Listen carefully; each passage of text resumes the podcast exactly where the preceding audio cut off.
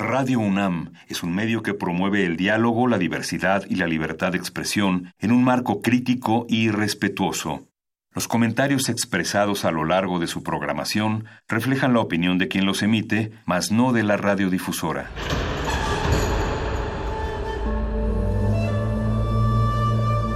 Un templo para la apreciación del ser mediante el sonido. mediante el sonido. Para nosotros. El sol sale durante la noche. Nuestros gritos llevan la mesura del silencio. Y el descontento está lleno de baile y risas. A todo, incluso a nosotros, nos resistimos. La universidad Ustedes y nosotros somos la Resistencia modulada.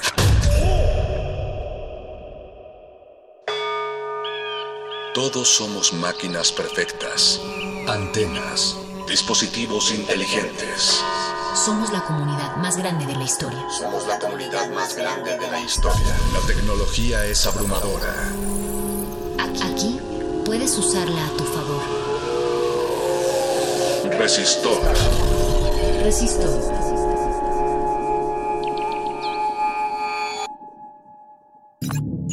Código de emisión R3-262-2002-20-20. Modelado de información de construcción. El modelado de información de construcción, o Building Information Modeling, BIM, es una metodología de trabajo colaborativo aplicada al sector de la construcción. De información de construcción. BIM. El BIM no es un software, sino una metodología de trabajo colaborativa en tiempo real que se encarga de la creación y gestión de un proyecto de construcción, imitando el proceso real de la construcción de un edificio. el proceso de un edificio. de un edificio. El BIM permite definir y llevar a cabo los proyectos de construcción desde una perspectiva global e integrada, teniendo en todo momento la totalidad del proyecto de construcción del edificio en cada una de sus fases, desde su boceto inicial hasta su lanzamiento. Information Modeling. Building Information Modeling. BIM. Todos los profesionales involucrados en el proyecto aportan datos e información a un modelo único compartido. BIM. Conoce más sobre el modelado de información de construcción a continuación. Resistor. Esto es una señal.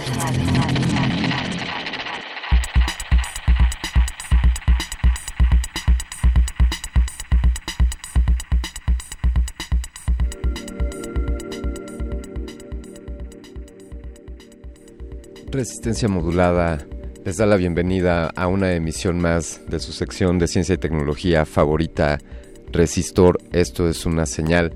Estamos arrancando una emisión más esta noche de jueves. Gracias por permitirnos llegar a sus dispositivos móviles por nuestra aplicación de Radio UNAM en, las, en ambas tiendas de aplicaciones o quizás nos estén permitiendo llegar hasta ustedes por alguno de nuestros sitios web www.radio.unam.mx o www.resistenciamodulada.com. Me gusta lo de decir triple W, es como tres veces dobles U's, para no decir la www. También quizá nos estén escuchando por allá de eh, nuestras redes sociales. Quizá ahí se pueden comunicar con nosotros en arroba R modulada en Twitter. También estamos en Facebook como Resistencia Modulada YouTube pueden encontrarnos de la misma manera y R Modulada es también nuestro perfil de Instagram. Y como decía, quizá también nos estén escuchando por aquel fiel y siempre presente dispositivo que es el, el sistema radiofónico por la radio, por el 96.1 de FM, la frecuencia de Radio UNAM, desde donde nos encontramos transmitiendo completamente en vivo aquí en nuestras instalaciones en Adolfo Prieto número 133, en la alcaldía de Benito Juárez, en la Ciudad de México, transmitiendo para toda la ciudad y para todo el mundo por los sitios antes mencionados. Soy Alberto Candiani, arroba Mindframe3D si gustan ustedes seguirme en Twitter. y tengo la oportunidad de conducir esta sección sobre ciencia y tecnología donde siempre buscamos temas escabrosos, temas que no están en, en la tendencia, temas de los que no están hablando todos los demás. Aquí analizamos, estudiamos los tópicos que vamos a sobre los que vamos a discutir en cada emisión, buscamos a los especialistas y buscamos un sentido eh, definitivamente pues que aporte algo, que, que, nos dé algún beneficio para algunos de nuestros radioescuchas que sabemos que tienen intereses diversos. Esta noche hablaremos de una metodología, un, sistema, propiamente una metodología para la construcción. Yo quiero imaginarme, bueno, tenemos alguna noción de cómo se hacía la planeación de una construcción antes de la era digital la planificación, los, planos, la, eh, cuál sería el proceso para atraer todos los recursos para edificar una construcción, cosa que ha venido haciendo, ahora sí que ha venido haciendo el ser humano desde los anales de la historia. Preguntémosle a los egipcios o preguntémosle por acá a los mayas o a los aztecas y desde luego todo el desarrollo de, de la cultura humana. Y estamos en la era digital y esto pues la construcción no podría estar exenta al respecto. Y desde luego ustedes sabrán que existen distintos softwares para la arquitectura, para el diseño, para la ingeniería civil, softwares que nos permiten hacer representaciones tridimensionales, incluso a niveles bastante realistas, no solamente por el aspecto visual en cuanto a los renders, como se llama en el ámbito de, de la tercera dimensión, me refiero a las texturas, a la iluminación, a las sombras, a los materiales que podemos visualizar, eh, los acabados, etcétera, sino también a, niveles muy detallados en cuanto a la simulación de las fuerzas ante las cuales se enfrentará una edificación, una casa o un edificio, fuerzas pues de gravedad, fuerzas contra el viento, incluso contra eventos eventos siempre factibles como, como los sismos, sobre todo en ciudades como las nuestras. Y todos estos elementos se pueden simular y se pueden estimar gracias a, pues, a la tecnología, gracias a la computación y desde luego existen metodologías como estas. BIM concierne tanto a la geometría, a la relación con el espacio, a la información geográfica, podemos estimar por dónde vas a bueno, sabemos por dónde va a salir el sol, pero podemos estimar cómo hacer nuestra construcción para determinar por dónde va a entrar la, luz del sol a esta construcción. Incluso podríamos llevarlo al grado en el que podemos estimar la cantidad de energía solar que nos llegará y podríamos hacer estimados así de qué tanta energía fotovoltaica podríamos capturar para generar nuestra propia electricidad. Asimismo para el clima. Eh, BIM, este sistema del que estaremos hablando esta noche, el, Building Information Modeling, esta metodología que concierne desde luego a softwares, pero no es solamente eso, sino es cómo se hacen las cosas, cómo, cómo se construyen en sus distintas etapas, qué materiales se intervienen. Y en este sistema, en esta metodología, pues pueden participar los propietarios, los que quieren hacer su edificación, los arquitectos, que son pues los que las diseñan y tienen las ideas creativas en cuanto a las formas, los ingenieros civiles, que pues ya competiría el aspecto de las estructuras, de las instalaciones hidráulicas, eléctricas, eh, de aire acondicionado, las tuberías y todo, todo este todo este universo que está en torno a la construcción Visualiza la construcción donde te encuentras ahora o si estás en la calle escuchándonos en, la radio. Visualiza la arquitectura que está en torno a ti y pensemos un poco en cómo se planificó, cómo se ejecutó y cómo es que, que existe y soporta las demandas de la actividad humana. Este es el tema, el tema del cual estaremos hablando esta noche aquí en Resistor, Building Information Modeling, esta es una metodología que se está adoptando a nivel internacional. Propiamente veremos también cómo en México ya existen algunas iniciativas para, acercarse a esto. Veremos cómo está México al respecto. Pero como yo no sé, yo sé pocas cosas de esto y por eso invito a gente que sí sabe de ello. Vamos a dejarlos con un poco de música. Les recordamos Eh, están nuestras redes sociales abiertas para que nos den su opinión. ¿Conocen ustedes algo sobre este Building Information Modeling o este sistema para la construcción por, por modelado? Los invitamos, arroba R modulada en Twitter. Quédense con nosotros. Vamos a escuchar a continuación de Kaylin Aurelia Smith. Vamos a escuchar When I Try, I'm Full.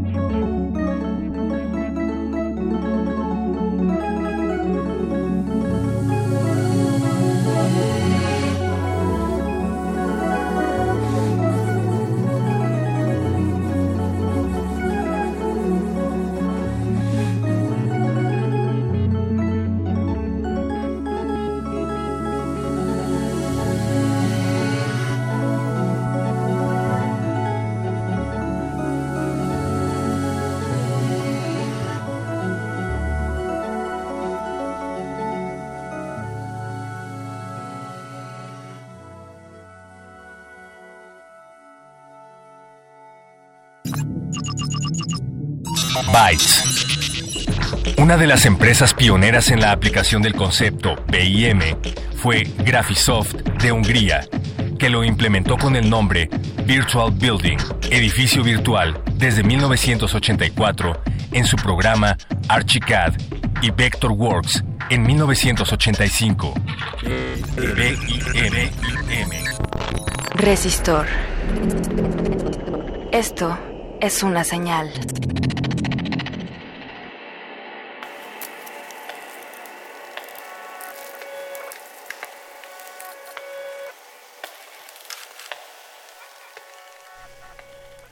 Continuamos aquí en Resistor, esta noche hablando sobre sobre sistemas para la construcción, para la arquitectura, para la ingeniería civil y para todo lo que esté en torno a cómo construimos una casa.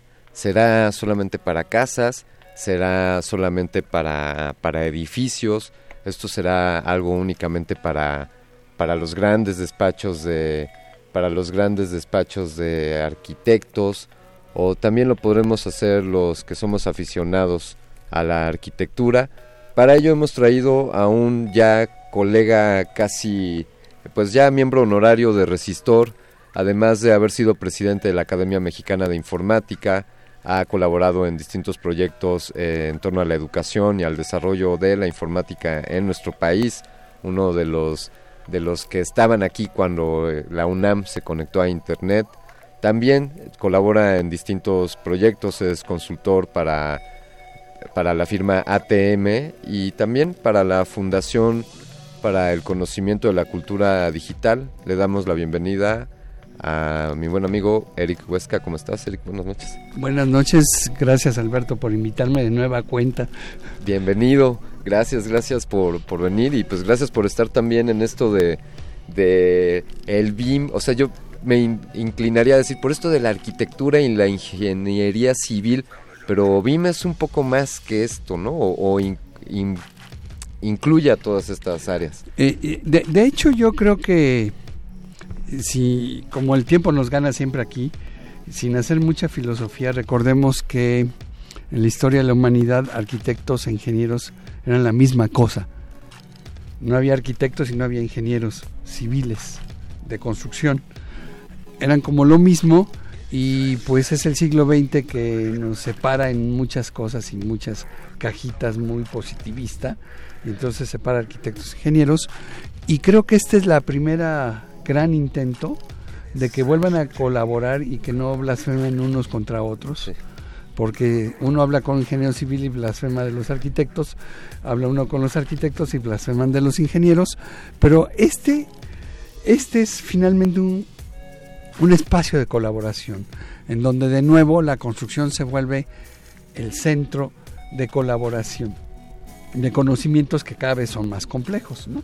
Sí necesitamos especializarnos y hay especialización en, en incluso suena feo decoración de interiores pero pero no es no es grave es algo muy importante y muy interesante porque es el ambiente en donde vive uno o en el diseño de todo el edificio o en que ese edificio diseñado de forma muy bonita no se nos caiga el primer sismo. Claro. Entonces empieza a haber muchas especialidades pero este espacio nos permite esa colaboración. Eh, ante la naturaleza multidisciplinaria que, que implica la construcción, la construcción como una de las etapas porque podemos irnos desde la planificación, el diseño, el levantamiento de necesidades y hablábamos fuera del aire, incluso hasta, tú lo llevaste hasta la demolición. Entonces, entre las multidisciplinas que se requieren en estas distintas etapas con el objetivo de construir un edificio, llámesele casa o lo que sea, eh, pues este es un punto de encuentro, dirías, ¿no? Es, un punto de encuentro y algo importante que mencionaste. Eh, BIM no solo es para construir, sino es para mantener. El ciclo de vida de una vivienda lo más importante es cuando la estamos viviendo y le estamos dando mantenimiento. Entonces, cuando de repente digo, oye, es que yo necesito otras tres salidas de energía aquí y me encuentro con que ahí hay una columna que ya no puedo hacer nada y tengo que hacer hoyos por todos lados, a ver un plano que me demuestra que las cosas están construidas tal como están ahí en la posición en la que dice que están y no cercanamente por ahí porque al maestro de obras le dio por ponerlo por ahí cercano, sino eh, se empieza a tener mucha precisión. De alguna manera, eh, es, hay dos sectores que no había tocado la tecnología hasta estos últimos 10 años en donde ya de plano ya logramos irrumpir y era la casa y el sustento. Sí. ¿No? O sea, por ejemplo, sectores como el sector financiero son altamente eh, vulnerables por la tecnología. Se nos va la tecnología y no puedes tener un peso de ningún lado. Muy bien. Pero hoy se va la tecnología y podemos seguir comiendo y podemos construir, ¿no? esto no quiere decir que vamos a volver vulnerable la construcción, sino que vamos a aprovechar lo mejor de la tecnología para no tirar nuestro dinero construyendo y haciendo cambios en, sobre la marcha que se vuelven muy, muy costosos, demasiado costosos, tanto en obra pública, digamos, que hacen los gobiernos, y que es donde vienen la mayoría de los moches, porque pues nadie puede contabilizar si fueron 10 cubetas de pintura o 100 cubetas de pintura. No se podía contabilizar de alguna manera porque se hablaba de desperdicios y eso. Con BIM justamente, que es una norma, incluso es una norma ya en México, una eh, eh, no una NOM, sino una MX que es se sigue o no se sigue, es decisión del que la quiera acatar. De acuerdo. Hay un, se llama modelado de información para la construcción, la norma mexicana.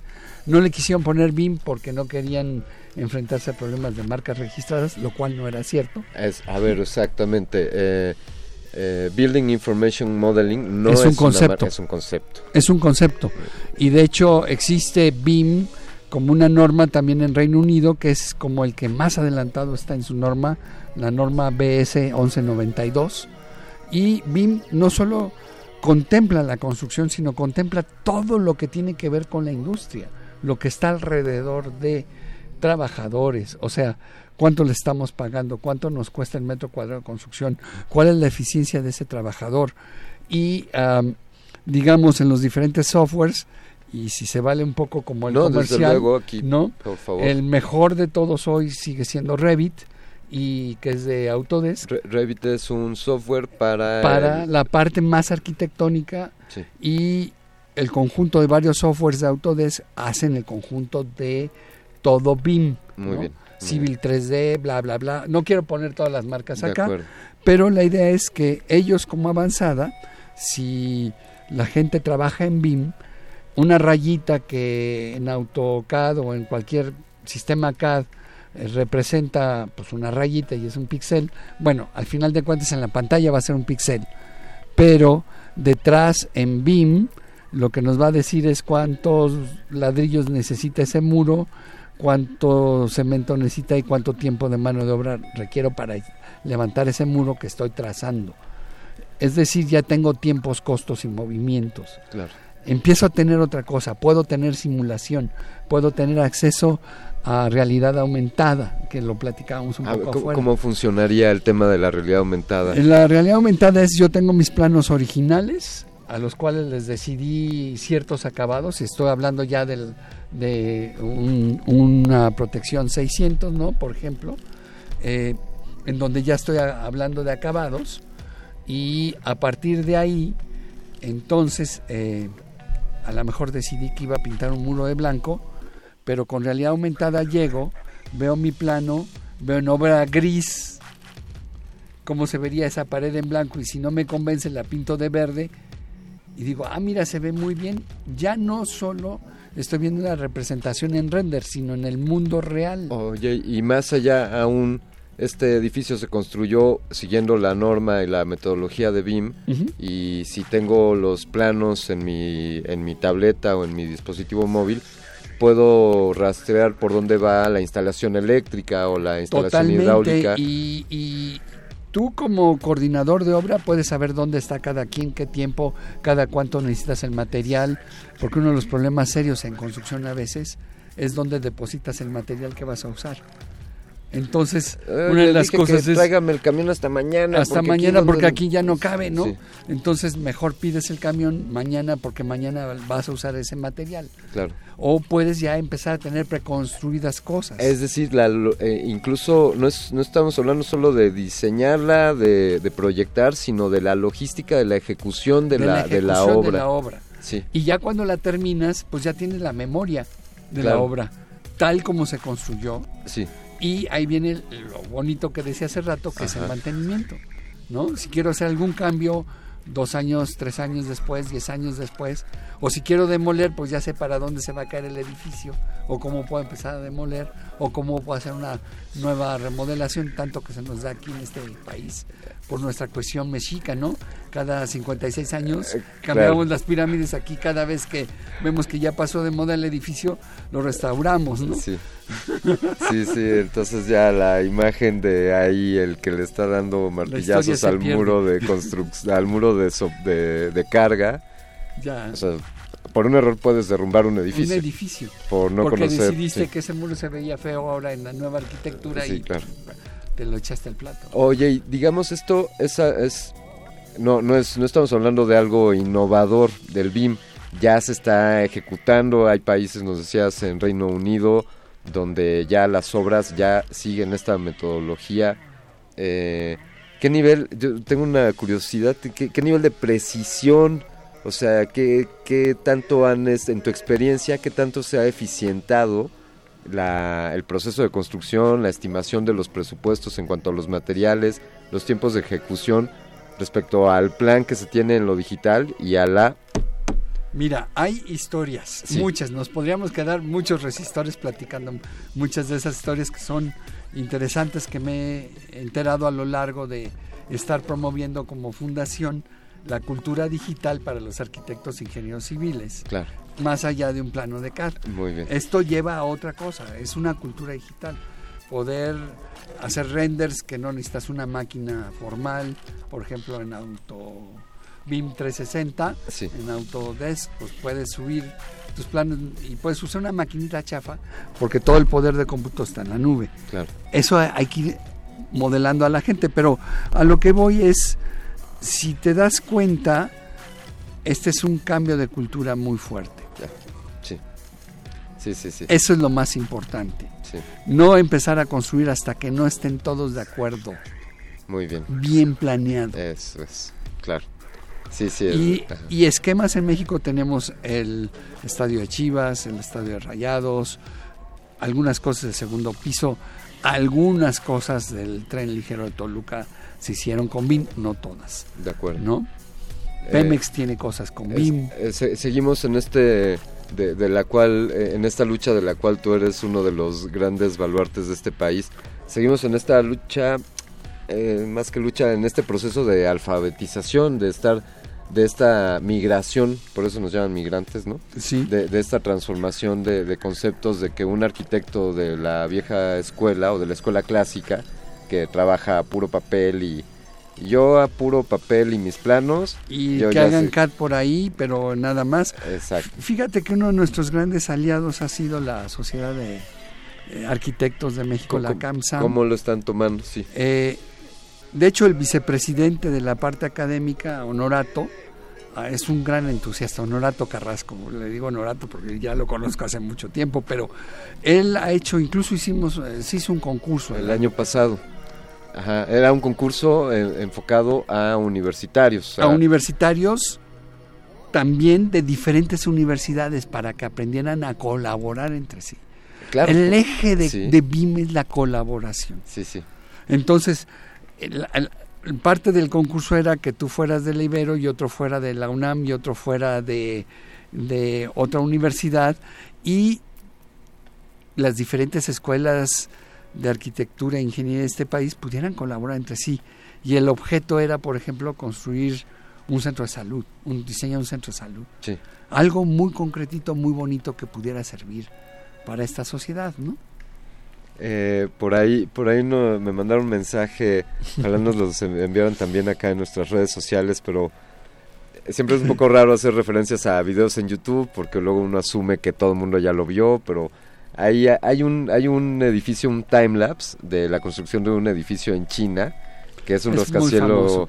de, de decenas de pisos y que parece que lo ejecutan en algo así como en 10 días. Bueno, a ver, acabamos de ver en China la obra maestra del, del hospital para lo que está de moda del coronavirus. Sí, Este fue hecho en un mes con BIM atrás. claro. Con BIM atrás. Esto Sí. no hubiera sido posible si no hubiera habido BIM atrás. ¿no? ¿Cómo, ¿Cómo es este ya la experiencia? Soy arquitecto, soy recién egresado de la Facultad de Arquitectura de la UNAM, y pues no sé tanto de ingeniería civil porque lo mío es más la arquitectura y empiezo a hacer, mi, como ya estudié en, esta, en este milenio, ya me enseñaron a trabajar en la computadora, en los, en los CAD, en los Computer Assisted eh, Design, y, y, empiezo a hacer mis trazos. ¿Cómo, le, ¿Cómo abordo BIM? ¿Qué tengo que considerar? Mi software tiene que cumplir con unas especificaciones, tengo que instalarle una cosa a mi software, o cómo le entro para, para capacitarme y para empezar a colaborar con otros con otros profesionales de la construcción. De hecho, hay algunas de las universidades en Valle de México, vamos a decirlo así, y no en todo el país, hay muy pocas, eh, que sí están ya formando a sus chicos en el concepto de BIM, en especial, pues quien la rifa más, más que Bentley y todos ellos, es Autodesk con Revit, por ejemplo, o con Civil 3D. Eh, hay un sitio de Autodesk University que para los estudiantes es de acceso muy fácil. Sí. Ahí hay no videos de YouTube, sino videos de la verdad que les pueden ayudar a crear sus primeros proyectos en, en, Revit, en BIM, en esta idea. Y retomando nada más lo de China, ¿a qué nos va a llevar esto? A que una de las cosas que se va a modificar es que en un futuro vamos a poder tener construcción con impresoras 3D. A ver, a ver de concreto. O sea, ya no va a haber tanta mano de obra humana, porque si se dan cuenta, y voy a decir algo que no les va a gustar mucho a los arquitectos y a todo el mundo, tanto el campo, por eso empecé con el sustento y, el, y, la casa, siguen siendo construidos de la misma forma en que nos civilizamos hace 10.000 años. Seguimos trabajando el campo con mano de obra, aunque haya tractores y todo, los humanos ahí están metidos, los seguimos explotando y pues no se digan nuestros queridos y adorados albañiles, que los seguimos explotando y seguimos trabajando como en la visión de los esclavos que tenemos, que se construyan pirámides o, así edificios. Así que aquella broma que nos hacemos de que, ay sí, a ver, ok Google, o a ver Alexa, prepárame un sándwich o construyeme una casa, además ya me está escuchando mi ok Google eh, dentro de poco será posible. No, Google, ahora no te estoy hablando a ti. Calla. Eh, dentro de poco. A ver, Google, construyeme mi casa. Construyeme mi casa. Eso está muy interesante. Por favor, hagamos una pequeña pausa aquí, Eric, para que futuremos en la siguiente, en la siguiente etapa de este resistor que ya se empieza a planear con BIM, el proceso de construcción de nuestra sección de ciencia y tecnología. Recuerden, arroba R modulada en Twitter. Háganos llegar sus comentarios. ¿Qué, ¿Qué, opinan ustedes sobre esta metodología? ¿Ya la conocían? ¿Creen que es de utilidad? ¿Creen que la inteligencia artificial nos estará construyendo nuestras casas dentro de poco? Quédense con nosotros. Vamos a escuchar de Matt Moss. Vamos a escuchar Silicon Health Implant.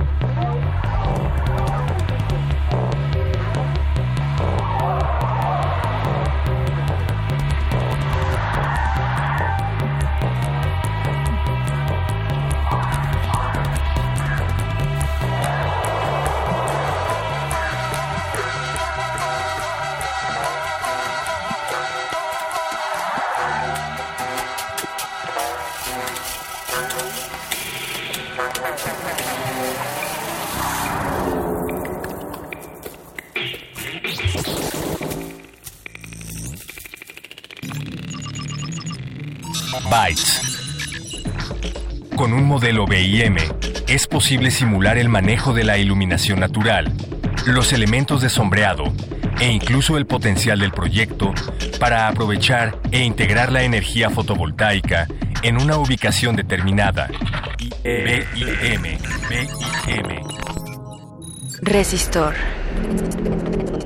Esto es una señal.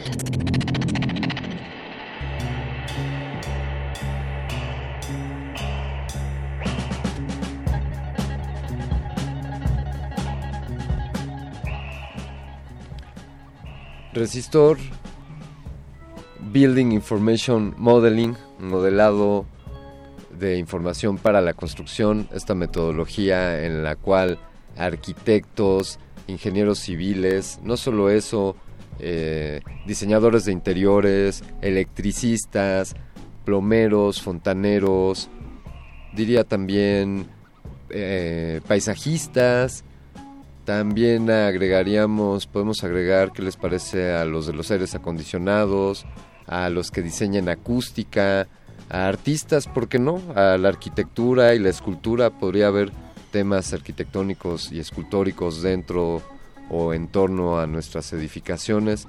Es el tema del cual estamos hablando esta noche con Eric Huesca, quien además, Eric, entre todas tus actividades, eh, impartes clases sobre la adopción de BIM en universidades. ¿Cómo? Sí, hemos eh, estado dando seminarios y sobre todo convenciendo a los chicos que no tienes que ser la gran constructora, ¿no? No tienes que ser BEC o ICA o eso para hacer BIM o el gran despacho con mucho billete que para hacer BIM. Eh, de hecho, digamos, en algún momento en la fundación nosotros hicimos un mapeo de todos los requerimientos de BIM para pequeños despachos, para personas que desean su, no la autoconstrucción, sí profesionales de la construcción, ingenieros, arquitectos, que pueden usar BIM sin necesidad de sentir que traen una desventaja. Muy bien. ¿no? Sí. Y lo que tratamos de dar es seminarios, eh, de hecho estamos planeando a ver si se logra con la sociedad, con la CAMSAM, eh, con honorato, tratar de dar un diplomado en este año, eh, un poco para los que ya están en el campo de labores y que eh, se empiecen a interesar un poquito, dejen sus cats y empiecen a ver que esto tiene frutos mayores y más ventajas para todos nosotros. Tú, sabes, tú sabes que aquí en Resistor hemos, hemos tocado en alguna ocasión, más de una quizá, el tema de la cuarta revolución industrial, de esta transformación que estamos viviendo en cuanto a la automatización, mejora de procesos apoyados con la inteligencia artificial, etcétera. Entonces, eh, eh, corrígeme por favor si, si no lo estoy viendo bien, pero entiendo que el BIM es parte de esta revolución, de esta cuarta revolución industrial para los temas de la construcción. Hablando en términos constructivos, que no es mi campo, dirías es un cimiento. en, esa broma, pero muy en serio, que es, eh, vuelvo a insistir mucho en esto y para todos nuestros radioescuchas piensen en ello. Hay áreas del conocimiento que son altamente dependientes de la tecnología y sin ellas no se puede hacer nada. Vuelvo al sector financiero y hay áreas que no. La intrusión de la tecnología eh, para la información, de las ciencias de la computación en campos que antes no había, como el campo. Y como el. Eh, porque ahí, por ejemplo, hay riesgo a demanda y hay una serie de estrategias con drones, que ese es para otro resistor. Y este de la construcción, que tiene que ver con eh, una inicios de una automatización que de alguna manera va, si hay que decirlo, no hoy, no mañana, no digan que lo dije y que ya mañana se acabaron los albañiles, pero que va a empezar a desplazar la mano de obra no especializada. Hoy seguimos construyendo como construimos la pirámide del Templo Mayor, a patita y a manita. No hay de otra. Muy pronto lo construiremos con otras herramientas. La tendencia del ser humano y de este hipercapitalismo es a maximizar ganancias y reducir costos. Claro. esa es parte de esta cuarta revolución industrial. Sí, sí. Es hipercapitalismo en pleno. Bien, sí, Me esa- meto en Honduras. No, no, luego nos aventamos ahí eh, un, un tema más, este, eh, sistemas económicos en resistor, ahí, Es- eh, ahí me ayu- ayudarás a, a ponerle nombre a eso, pero eh, finalmente pues hay un beneficio ul- ulterior, quiero decir, poder construir un, un hospital en un mes. que fue pues, lo que hicieron los chinos ahora, es una muestra de que este tipo de cosas te permite una cooperación muy rápida, muy pronta y saber además ya cuánto te va a costar.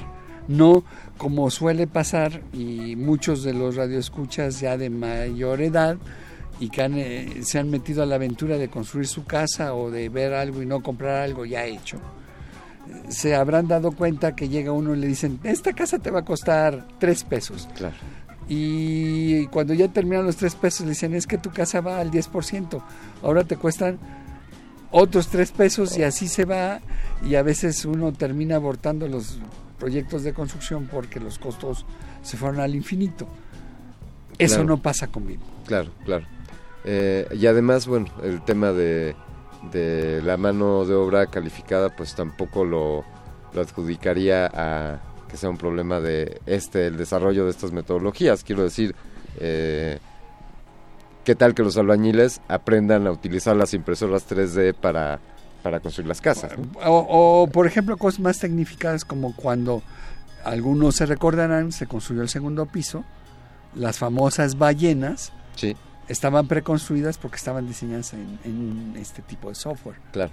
Que, que incluso el que las viéramos circular, que, que cerraban el eje central o el... Ya sabían por dónde iba a pasar y cómo iba a pasar y cuántas toneladas pesaba, qué grúa necesitaba, cuánto tiempo me iba a llevar en montarla. Todo eso estaba predeterminado. Claro, El claro. estadio de Chivas, Sí, el estadio de Rayados, sí.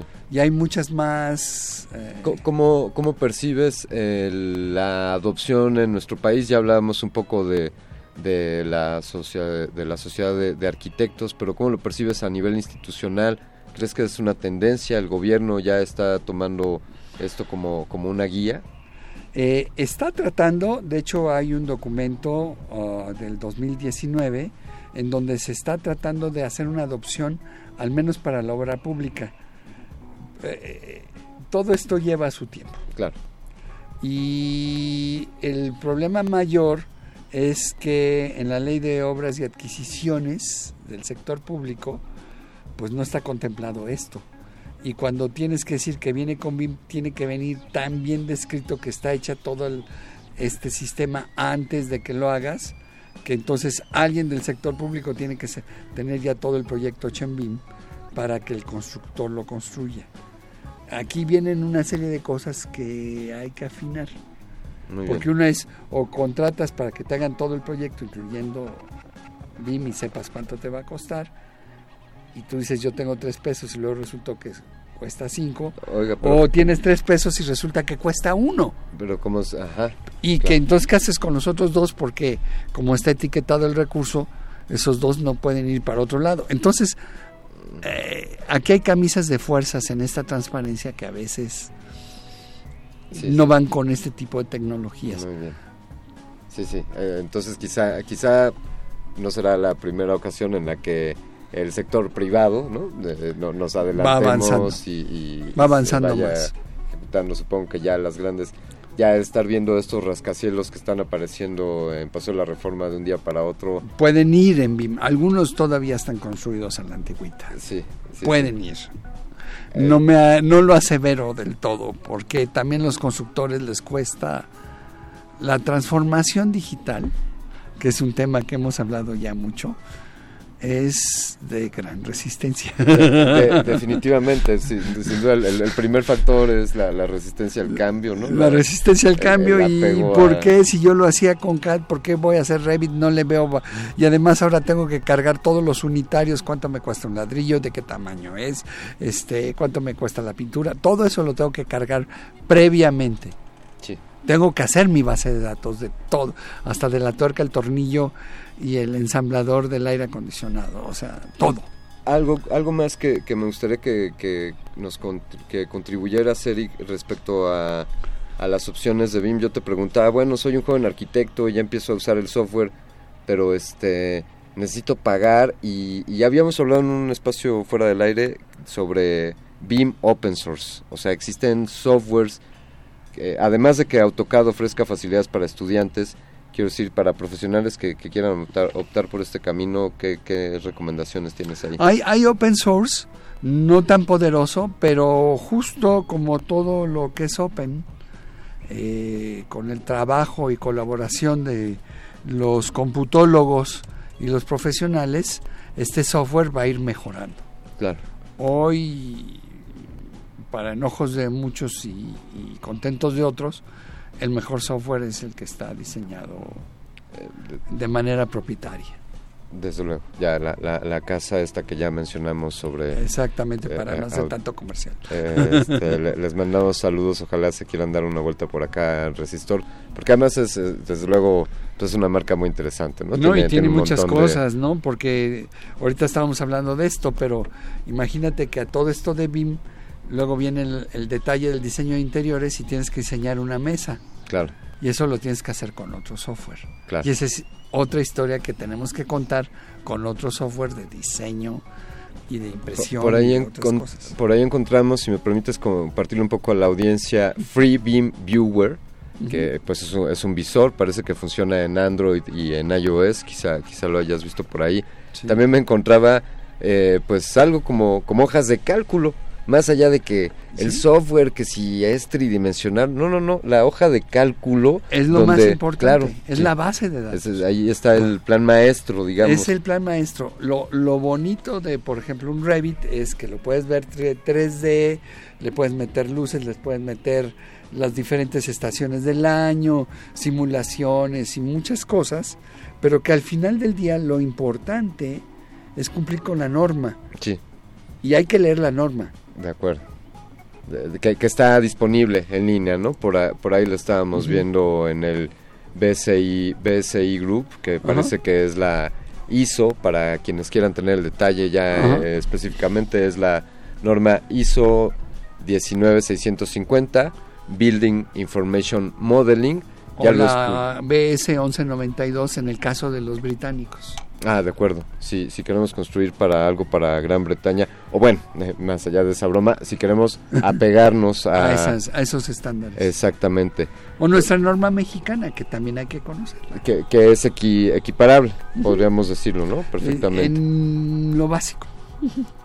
Eh, pues ya lo escucharon ustedes aquí, exclusiva y únicamente por Resistor Building Information Modeling, esta metodología para la construcción, para conocer todos los procesos de, que, se ven implicados en una construcción, en una edificación, en una casa, en un edificio, en un hospital, en una clínica, en un puente, en una autopista, cualquier tema que, que involucre arquitectos, ingenieros civiles, diseñadores de interiores, electricistas y todo lo demás es muy importante que adoptemos esta, estas metodologías. Es la nueva forma de hacer arquitectura.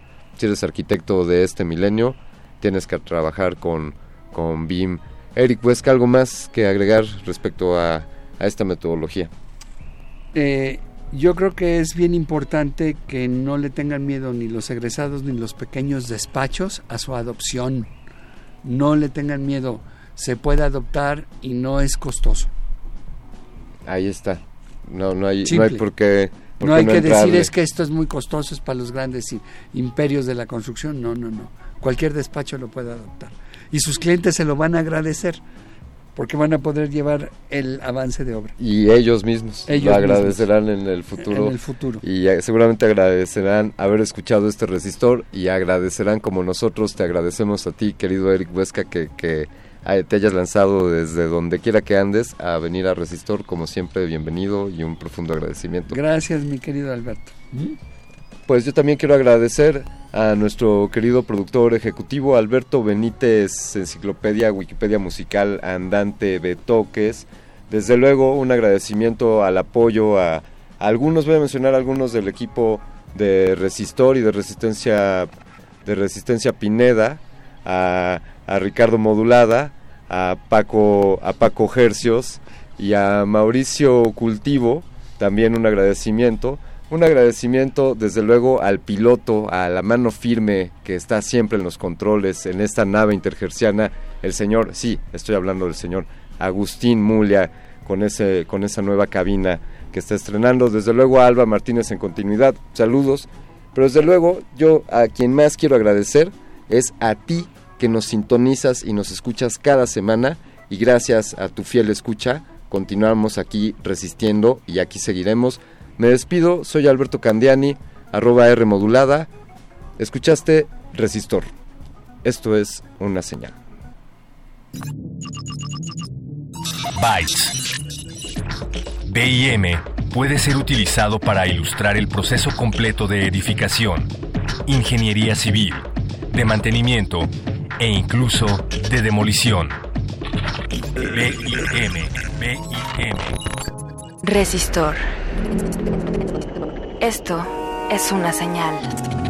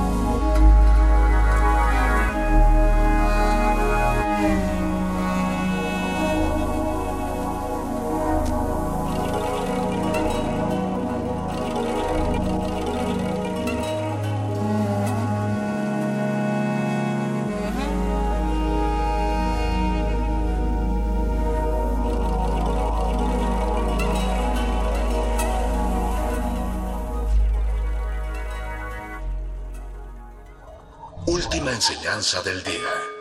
Siempre hay que mirar las cosas desde el lado positivo. Si no lo hay, descarga la actualización. Descarga la actualización.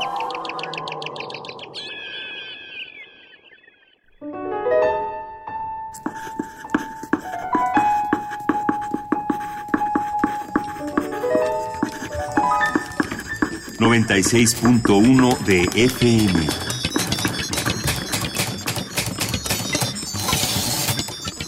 En vivo nuestra programación.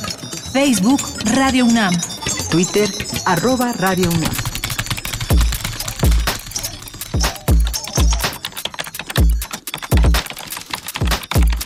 Escuchas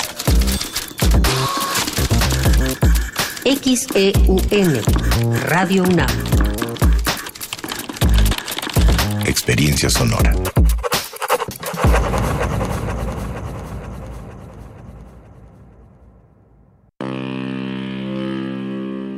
Cada año, el Palacio de Minería recibe distintas casas editoriales, escritores, académicos, profesionales, lectores y espectadores para celebrar la cultura y uno de los tesoros más valiosos, el libro.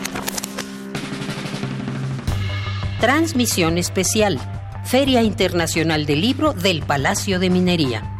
Síguenos en directo los viernes 21 y 28 de febrero, sábados 22 y 29 de febrero y domingos 23 de febrero y 1 de marzo.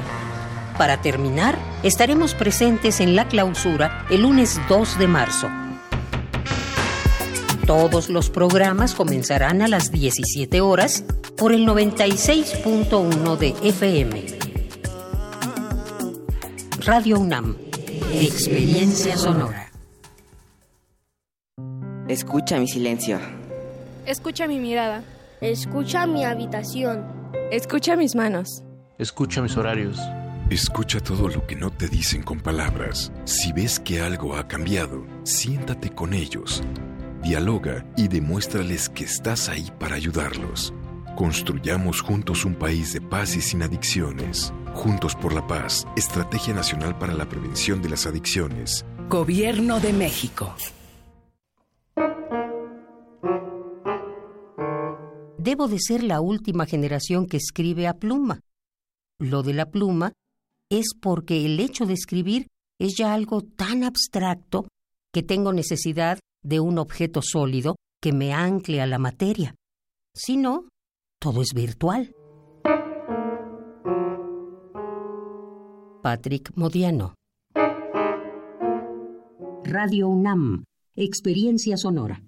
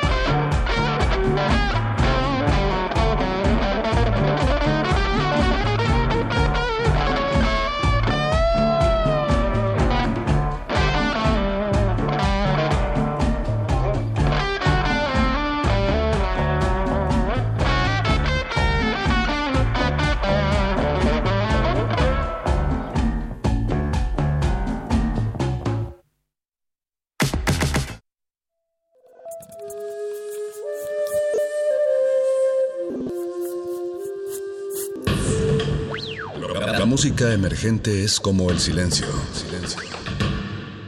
presente a nuestro alrededor, pero audible solo para quienes tienen disposición de escuchar. Como todos, en este campo de cultivo. Cultivo de ejercios.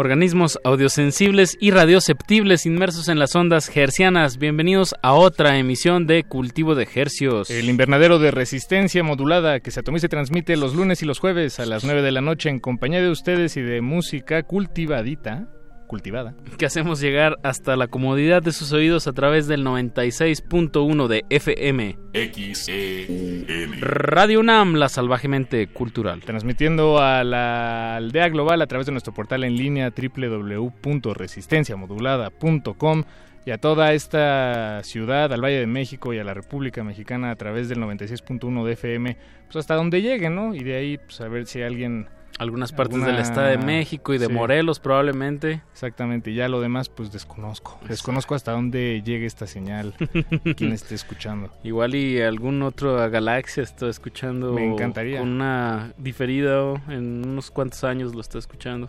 Y en breve va a salir una serie que es como de, de, de ciencia ficción, radio y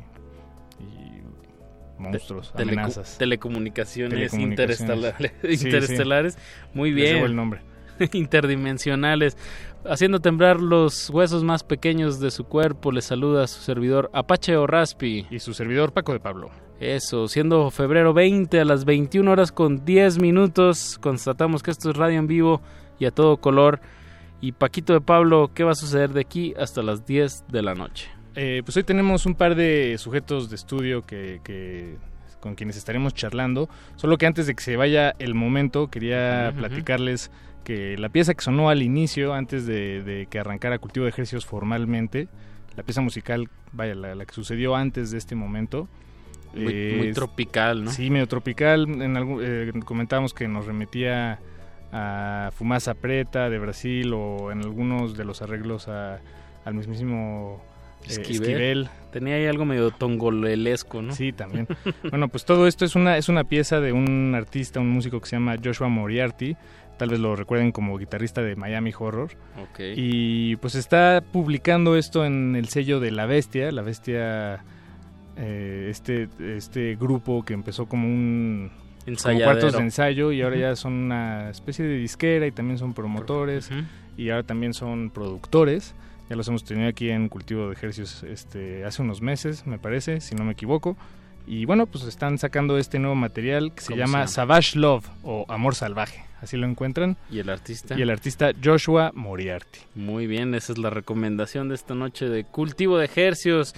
Y bueno, Paco, pues con quién vamos a, platicar esta noche, qué música fresquecita vamos a traerles a los radioescuchas. Eh, al, al final de esta emisión, o más bien la segunda parte, estaremos platicando con la banda Beta, la agrupación Beta. Que tiene una eh, presentación próximamente en el Lunario. Este sábado, sábado 22 de febrero. Eh, pues ellos son, ellos son cuatro, pero esta noche solo nos acompaña uno, Arturo, Arturo González. Estamos platicando con él dentro de unos momentos. Escuchando la música de Beta. Sí, además que están de, estreno, bueno, han estado publicando eh, algunos acústicos recientemente. La semana pasada un sencillo.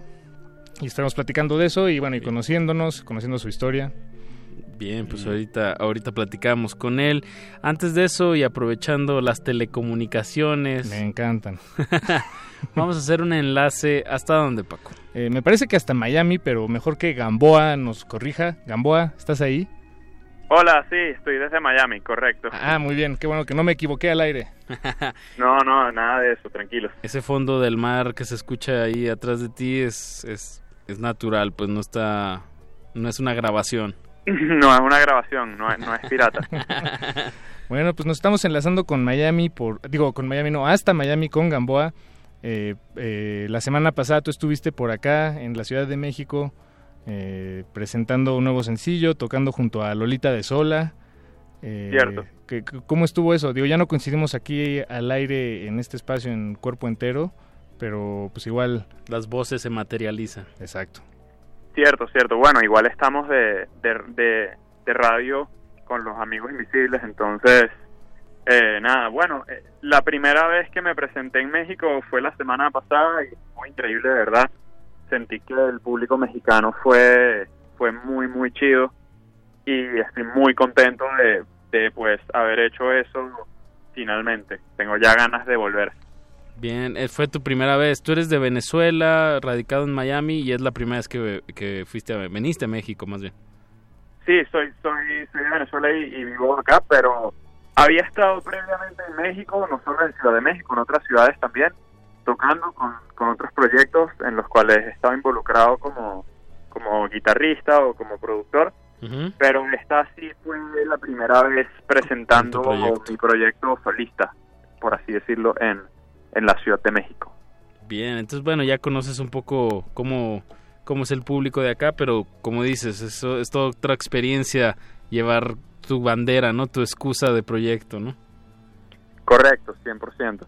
Y un buen... Y bueno, como, como te dije, muy contento. Bien, bien, bien, Gamboa. Eh, ahora tenemos eh, pues aquí el último sencillo que publicaste. Bueno, último quiero decir el más reciente. Eh, no creo que sea el último.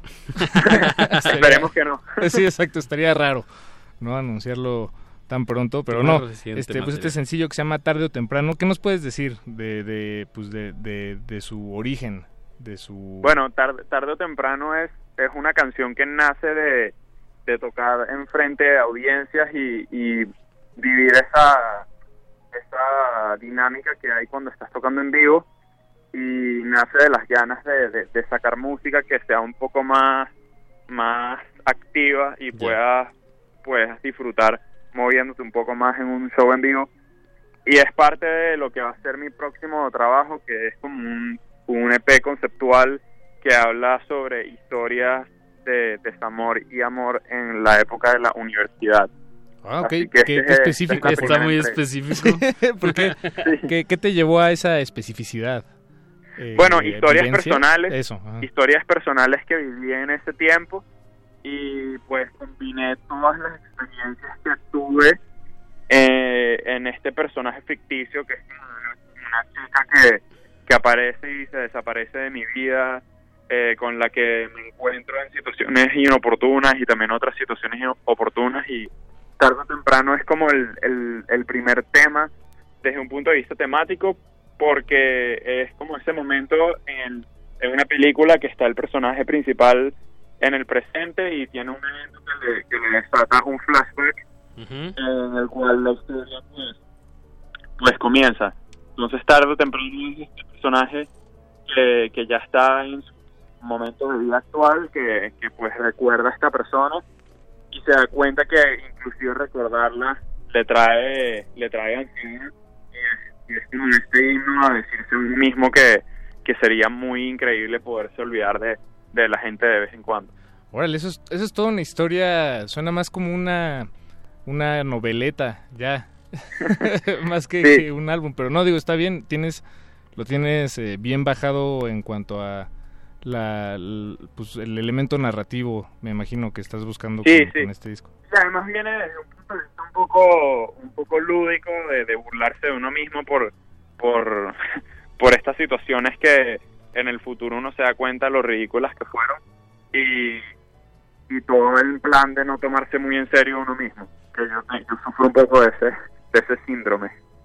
Estoy completamente de acuerdo, creo que a veces nos tomamos muy en serio, ¿a poco no, Apache? Está todo serio. Estamos muy serios, pero pues pongámosle un poco de ritmo a estas frecuencias. Eh, como bien dices, Gamboa, eh, una, una pista que, que, va más dirigida con la intención de hacer, hacer mover al público, ¿no? Que me, me gusta que, te, que haya siempre esa conciencia, ¿no? Del, de la audiencia. Cierto. Ya. Pues tarde o temprano de Gamboa, te mandamos un fuerte saludo desde acá de la Ciudad de México hasta Miami. Y bueno, esperemos tenerte por acá en México pronto para, para poder hacer radio aquí en vivo desde la cabina. Como DVD. Increíble, yo también lo espero con, con muchas ansias y bueno, un abrazo enorme para ustedes y, espero que, que, hablemos muy pronto de nuevo. Que así sea, Gamboa, muchas gracias, mucho gusto, eh, ahí lo dejamos por, por ahora y no nos queda más que compartirles este tema que se llama tarde o temprano. Gamboa, súbale.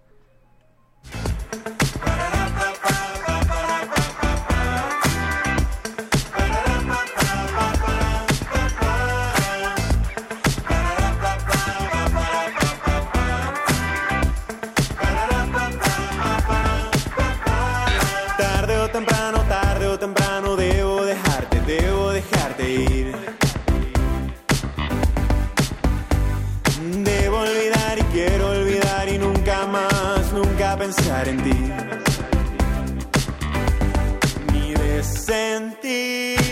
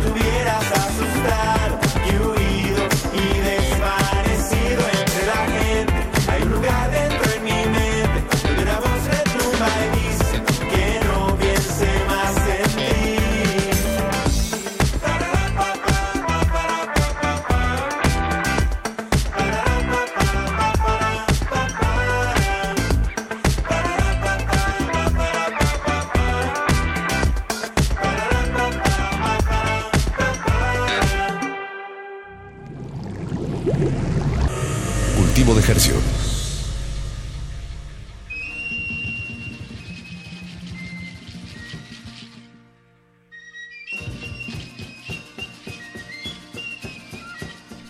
Eso que escuchamos fue tarde o temprano del artista Gamboa, Venezuela, radicado en Miami, que recientemente estuvo aquí en la Ciudad de México. Si tuvieron una oportunidad de verlo, pues qué bien. Y, bueno, pues ya, ya escucharon un, cachito.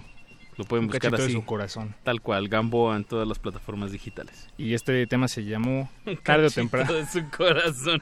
Me encantó, Paquito. pero, pero hubo ahí una latencia. un retraso. Eh, no, no, bueno, pues ahora eh, eh, continuando con el cultivo de ejercicios de, esta noche, le damos la, bienvenida a... Es que aquí estamos aquí con, arreglándonos cuestiones técnicas con don Agustín. Don Agustín Mulia en la operación, la operación técnica. Que no lo dijimos, Eduardo Luis Hernández Hernández en la producción de este programa. Alba Martínez en continuidad. Y, Mauricio Orduña en su celular. Igualmente Ricardo Pineda que estarán en el programa de las 10 de la noche, Aguas Negras. Aguas. Ahora sí van a hablar de aguas, por cierto. ¡De aguas! de, ese aguas. Como expresión de cuidado. Sí, exacto. Bueno, y ya a ver hasta dónde lo llevan, ¿verdad? Bien, bien, cada quien, cada quien. Pero bueno, ahora sí le damos la bienvenida a nuestros invitados de este de esta noche. Le damos la bienvenida a Beta, la banda Beta en calidad de uno de sus integrantes nada más, este que está bien con 25%. El, 25%, perfecto. Está bien, está bien. Bueno, digamos 30, estoy más grande. Ah. Soy el más grande, soy el más grande, el más el más adulto. O por importancia musical, así, ¿no? Jerarquía. o por masa corporal también. o, o por autoestima. Experiencia, experiencia, digámoslo por experiencia. ya tengo canas en las barbas, ya, ya me lo gané, ya tengo 30% de la banda. Arturo, eh, ¿tú dirías que eres el más alto de los eh, integrantes? Porque en algunas fotos parece ser, pero pues digo, entiendo que tal vez uno está parado más adelante. Sí, no, justo soy el más, más chaparro, o sea, por nada, pues, o sea, entre Álvaro, Blas y yo estamos casi a la misma altura, solo que soy un poquito más chiquillo, pero soy el más grande de edad. Yo tengo 33, eh, Julián 23, está loquísimo eso y ya los otros dos chicos 31 y 32. Ok, este, ¿cómo, eh, pues yendo ya hacia el, hacia el inicio, el génesis de Beta, eh, ¿cómo, ¿cómo empezó? ¿Quién tuvo la... Corría el pues año de... la brillante idea. Exacto. eh, empezó con Blas y Álvaro en Cholula, Puebla. Allá este, armaron, tuvieron una banda de, de chavillos, como todos tuvimos. Este, yo creo que a la par yo tenía mi banda por acá también en la Ciudad de México. Este, y eh, pues, tuvieron como su, onda de, creo que era como new metal también, como yo así, historia más gritos y como pesado, y creo que Blas tocaba la batería. De hecho no creo, sí ya me contaron y Blas tocaba la batería y de repente pues consiguieron un baterista y entonces Blas se quedó sin chamba y fue como pues qué hago pues me voy a poner a cantar. sí así era que y, Álvaro ya estaba ahí y, metieron a un bajista que se llamaba Diego y este ya hicieron se ve de otro de otro de otra forma. La cosa es que de una a otra tuvieron que cambiar el nombre porque después muchos años ya juntos este querían como hacerlo un poquito más en serio. Y eso les llamó a, a, ponerle beta este ahí en Cholula. Y decidieron como en 2011 se vinieron para acá al DF a hacer un EP que se llamó Luces con un amigo de hecho con el productor de, de esta última canción que sacamos este, con Germán Núñez, que es, que es un gran amigo. De hecho, yo, yo lo conozco desde que él tenía 13 y yo 15. Fue, ah, fue de mi, mi, segundo baterista, punto. Y justo ahora fue el productor de, bueno, parte producida de, la nueva canción de Beta. Y nada que ver, pero pues los Betas se, se juntaron con él, este, hicieron ese disco Dulces y, y decidieron venirse a la Ciudad de México. Y así fue donde, donde te conocieron a ti. Ya acá los conocí, sí, exacto. Yo los vi, yo tocaba en otra banda que se llama Finde y este y con ellos este me gustó mucho Beta y los invité a tocar una vez y de ahí me hice amigo de Blas no sé, por una u otra, me encontré muchas veces a, Álvaro en el Caradura, eh, ahí como echando chelas, entonces pues me hice amigo también de, Álvaro y, el destino nos, nos, juntó a Blas y a mí a trabajar en el mismo lugar, en un coworking. Okay. Y este y en ese momento fue cuando su bajista tuvo que, que irse a, a Canadá a estudiar. Eh, entonces, pues ya se, se, fue y fui como la opción, así que estaba ahí enfrente de ellos. pues haznos, un paro, pues ¿qué onda? Tenemos un tour ahí con unos amigos que se llaman Dead Poet, te, te avientas. Y fue como, pues sí, va. Esto fue en el 2017, o sea, no tiene tanto. Tres añitos. Y está bien chido porque ahora, hablando, bueno, vamos a hablar del lunario, justamente invitamos a Dead Poet, o sea, justo son, son, de, son de, creo que de Seattle o algo así y ahorita viven en California. Y entonces mi primer tour de beta fue con Dead Poet y entonces se dio como muy chido que, que nuestro primer lunario vengan a, ah, apoyarnos. Bien, que bueno, pues ya, ya salió eh, la, la, carnita. Todo se junta, ¿eh? es como, no sé cómo se han dado las cosas, pero todo se junta. Ya Julián también lo conozco por otro lado, completamente diferente, igual que los beta, y se dio como la mejor opción ahí también con, con Julián, después de un rato que entré yo. Bien, pues es que además no, eh, bueno, este sábado estarán tocando en el lunario, el primer lunario, es una es una meta en la carrera de beta. Eh, bueno, en cualquier carrera, ¿no? Musical, un primer lunario, eh, ya quisiera yo saber a qué sabe. Seguramente si está limpio vas a ver a Pinol. Ojalá. Sí, no, sí, eso es un, es un gran logro. La verdad es que eh, se hay que trabajarle bastante para poder llegar a, estas cosas. O sea, se trabajó, se trabajó mucho como haciendo el, disco Segunda Piel. este, pues, todo lo que yo llevo fue como un año y medio más o menos de, trabajo para hacer las canciones. la producción. La producción eh, y, salió Segunda Piel, gracias a Milo Freideval por ser el productor y todo. Y este... Ah, Milo de, de, eh, Topetitud. Exacto. Sí, sí, un gran amigo y gran productor de, de rock. Este, bueno, hay otras cosas, también hace varias cosillas. Pero la, la, idea es que, que nos, nos pudimos hacer el indie rock y salió perfecto, así no ocupó ni un alma más. Y eso fue lo que nos, nos hizo hacer como un lunario, este, trabajando ya con una nueva oficina. Entonces, pues es de trabajar y trabajar y empujar y empujar y empujar y decirle a la gente hay que hacer estas cosas, hay que hacer, hay que hacer y de repente pues ya te estamos a dos días del lunario este pues es un escalón que ya te, te coloca en un lugar donde ya te puede, ya te ven ya, ya te ya eres como órale existen ya para los, escenarios un poco más grandes como que pueden manejarlo. Cómo les fue de, de producción bueno más bien de ensayos previos al show. Eh, fue hoy de hecho fue hoy fue el último eh, cansado. Más nada porque como que seguimos haciéndolo todos nosotros. Este aparte de que sí nos interesa mucho eh, tener como las riendas un poco de lo que está pasando visualmente, este, con qué, gente vamos a trabajar, es este, pues se, como que nos dividimos las tareas, así de que yo hice el, yo, yo me encargué de partes de merch, Álvaro otras partes de merch, para que estuvieran listos, este, Blas se encargó de conocer, bueno, y, de tratar a los chicos de visuales, porque queríamos hacer algo extra, visuales, luces visuales, algo extra que no hemos hecho, pues es un, un escenario un poquito más este representativo pues tiene, algo. tiene toda la infraestructura. Sí. bien bien. Y pues, cada quien entonces ya estos ensayos ya también tratar con gente nueva que vamos a tratar con, con ingenieros de luz y audio nuevos que conocí a Julián, por ejemplo, se encargó de eso. Ok, bien, trabajo en equipo. Nos juntamos todos ahí en el estudio hoy y a ver pues ya, ya nos pusimos de acuerdo y el sábado va a estar muy bueno, yo espero. No, qué bueno. Pues es como cuando las bandas se convierten también en pequeñas y medianas empresas. en pymes. Autogestivas. Sí, exacto, en pymes. pymes, sí. Pues regalémosle a nuestra audiencia. Eh, sí, vamos a empezar esta emisión con Beta. Eh, con este tema que se llama Yo Fugaz, parte de su álbum Segunda Piel que nos comentabas salió el año pasado ya completito en su totalidad. Exacto. Eh, pues escuchemos esto yo fugaz eh, y hay un par de temas. ¿Y qué? El, que abre, el que abre el disco. Exacto. exacto. El track número uno, yo fugaz de Beta aquí en Cultivo de Ejercicios. Súbale, no le cambie. No le cambie, súbale.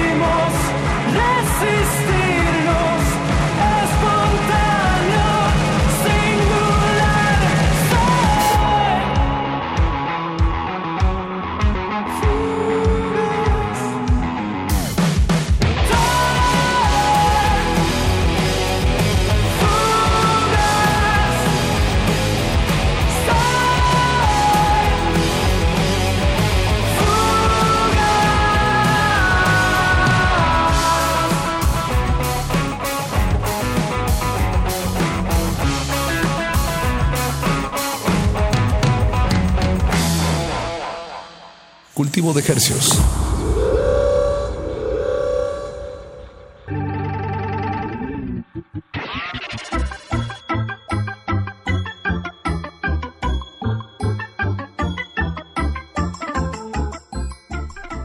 Eso que escuchamos fue Yo Fugaz de la banda Beta.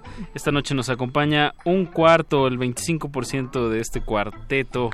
Eh, Arturo, yo fugaz, tú fugaz. De lo que hablábamos, de, dividirnos tareas. Exacto. tocó esta. Bien, de venir a, hacer la a promo. Julián también le tocó, ¿eh? Eso quiero, decir que íbamos a venir los dos. Y algo tuvo que ser con su mamá. Pues así pasa. De, de, vez en cuando. No, pero me parece justo lo que, como cerramos el bloque anterior, Arturo, lo que comentabas de, de unir esfuerzos para, para poder seguir tocando, ¿no? De alguna manera, pues es, así se profesionaliza, ¿no? Cualquier proyecto. Sí, exacto, y totalmente te la tienes que creer, tienes que, o sea, en cualquier empresa, cualquier banda, cualquier artista en lo que se dedique, lo que decíamos acá del radio también, pues es eh, invertir, invertir tu tiempo, invertir eh, tu dinero a algo que vas a, a, como a florecer después, a cosechar después, se dice. Sí, sí. sí. Para ti mismo, pues. Sí, sí, bueno, tiene muchas capas, ¿no? bueno, eso Esperemos, ¿no? Digo, no, pero sí, o sea, o sea, más bien hacer algo que te gusta porque porque te gusta, justo, porque lo amas, porque porque eres bueno y porque la gente también lo disfruta, entonces eso también te motiva bastante. Y bueno, por, ejemplo, ¿cuándo fue la primera vez que fuiste al Lunario, más o menos, te acuerdas? ¿A, un concierto? Así sí, como... Sí, sí. Sí, en el 2006, 2006. fue la primera vez. Fui a ver a Cambria. Ah, yo también fui a ese. ¿Sí? Yo me, acuerdo, sí, estuvo, estuvo bueno. Sí, estuvo bastante bueno. creo que probablemente desde entonces no escucho Cogida en cambio. Bueno, desde más o menos. Estuvo tan bueno que no los volví a escuchar. no, no, pero estaba pensando, en una de esas podríamos despedir la emisión con Cogida en cambio. Voy a dejar ese, ese pensamiento ahí en, un pequeño post-it este, imaginario. Quiero, quiero recordar algo muy extraño ese día. Estaba cerrada reforma por, por, por, por AMLO. Ah, Fue bien difícil llegar. Órale. Bien difícil. En ese entonces, 2006. Nuestro actual presidente. Exacto.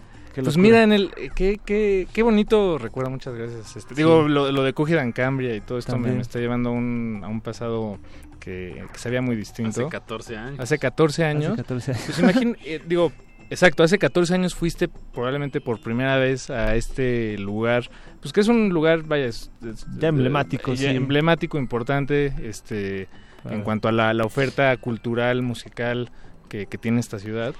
Y pues tal vez tú en ese entonces no te imaginabas que ibas a estar tocando en ese escenario. Entonces, hasta, pues, hasta tiene sus propios premios, ¿eh? Sí, ahí en las escaleras, las en la entrada. Las lunas. Las lunas, ¿verdad? Ajá, sí, sí, tiene, hacen su, su evento, así como los Grammys. Ojalá, sí, pues, ojalá nos no? vaya bien y nos inviten, ¿no? Exacto. Seguramente un traguito ahí gratis dan. Algo, algo. Un alguín. sí. sí, pues eso, como no echarle ganas, ¿no? Esmerarse. Sí. Este, en que salga bien, algo así. Qué locura, sí, ya 14 años. No, pues sí, no, no tenía idea. Era como, yo estaba, tenía otra banda de metal, nada que ver y, y pues de hecho me gustaba ese rollo, como, como le cogí en cambre, como ese, ese alternativo. Que además ellos eran muy, muy eh, clavados de, de, este, eran, eh, tenían su propio cómic, ¿no? Y eran, Ah, las letras sí. eran muy épicas, como de, como narrando historias. eh, El booklet. De hecho, con mi novia estaba viendo sí. los videos hace poco y no imaginé que eran tan malos. Están malísimos sus videos. Por alguna razón yo decía, como ellos, sus canciones son muy buenas, su booklet está muy artístico y los videos se lo hicieron así con, con los pies. Híjole, de esos no me acuerdo, pero me voy a dar Qué cogida bueno. en cambio a usted, eh, señor, señora, que nos está escuchando, déselos también, pero después. Pues igual al después, final después. de la emisión. Bueno, sí, al final sí. ponemos una, sí, yo creo que sí. Pero ahorita estábamos hablando de Beta, de su, Ah, sí. de su disco Segunda Piel, que salió el año pasado. 10 temas que, pues no, no, nos dijiste que más o menos lo produjeron en año y medio. ¿Cómo? Platícanos un poco sobre el proceso de, de Segunda Piel. Habían, habían hecho Medusa con Milo, de que le rogaron para que En el fuera su 2016. productor. En el 2016, exacto. Entonces ya tenías, ya tenía la idea de hacer el, el segundo disco con él. eh, pero el rollo fue todo el cambio de, de integrantes, de que Ray... eh, bueno, hicieron una rola para el Vive Latino que se llamó Secretos. Ujú. y, y la, la- la grabaron igual con Diego Ray y los que eran de Beta antes y en ese inter de después del Vive Latino fue cuando se, se fue a vivir a, Can- a Canadá el, el- el bajista y, y Ray que era el, el baterista en ese momento también se decidió salir por alguna razón y fue el cambio de Juliana y, y- y yo y ya tenían un poco como muchas ideas yo me acuerdo que entré a Beta eh, no íbamos a componer, no era parte de la banda y nada, nada más era un paro. Y poco a poco de repente me dieron así como, mira, escucha esta. Y fue como, órale, está padre. Y ya tenían unas, algunas ideas. Más o menos, que de hecho de todas las ideas que tenían, que fueran como 60, yo creo, así como riffs. 60. Sí, eh, pues, un chorro, y, o sea, y nada más quedó Segunda Piel, la canción que se llama Segunda Piel, solo quedó un riff, el, el, el, verso, el tiki, tiki, tiki, tiki. y, este, y ya todo lo demás fluyó muy, muy sencillo entre Julián, yo, Blas y Álvaro. Yo, el burro al último, perdón, los demás y yo al final este fluyó muy fácil, como que todo se, se fue dando muy sencillo, eh, las notas, como cómo, cómo conjuntar los, los, los, instrumentos en vivo este, en, el, en el ensayo y Milo iba mucho a hacer ese, esa, esa preproducción, entonces fue muy sencillo, ya teníamos ya bien, bien macheteado el, disco y no llegamos a grabarlo porque también había que ahorrar un poco en, en las grabaciones. Entre más rápido, más barato. Sí, exacto. Claro y pues nos salió siento que muy bien o sea sí, me, sí es de mis discos favoritos lo he escuchado un montón siendo que es música propia eso hay que apropiárselo no aunque seas un elemento nuevo pues eso le suma le da cierta frescura a, las producciones Exacto. y me, acordé ahorita que me acordé de este meme que es como una sesión de, de una de, un de una canción de audio, supongamos, o sea, como los cuadritos de los audios de la batería, así, pero dice ensaya primero antes de grabar, ¿no? Así como, te ahorras muchos problemas de postproducción. Y cartera. Claro, y cartera. Entonces, pues sí. primero la preproducción y como dices, como que conecte lo que lo que quieren hacer y luego ya plasmarlo, ¿no? Sí, algo, chido de beta es eso, que, que salen las, las, canciones en el ensayo, justo para que en vivo ya estén como completas, ¿no? Necesites como, ya, llegas al estudio a, darle como su brillantina, así como a hacerlo bonito, pero que pueda sonarlo en vivo, eso también es algo claro. Que, que, y que raro porque esta última canción que sacamos, este sencillo de pausa, que escuchamos a continuación, que vamos a escuchar a continuación, este pausa, pausa. Ah, se crean, ya. play. No, no, pausa y play. ¿Qué nos puedes decir del tema antes de sonarlo? esta canción sí fue un poco diferente. Eh, andábamos, este, justo era un regalo para el lunario, para la gente que, pues, para que se animara a ir al lunario como un extra.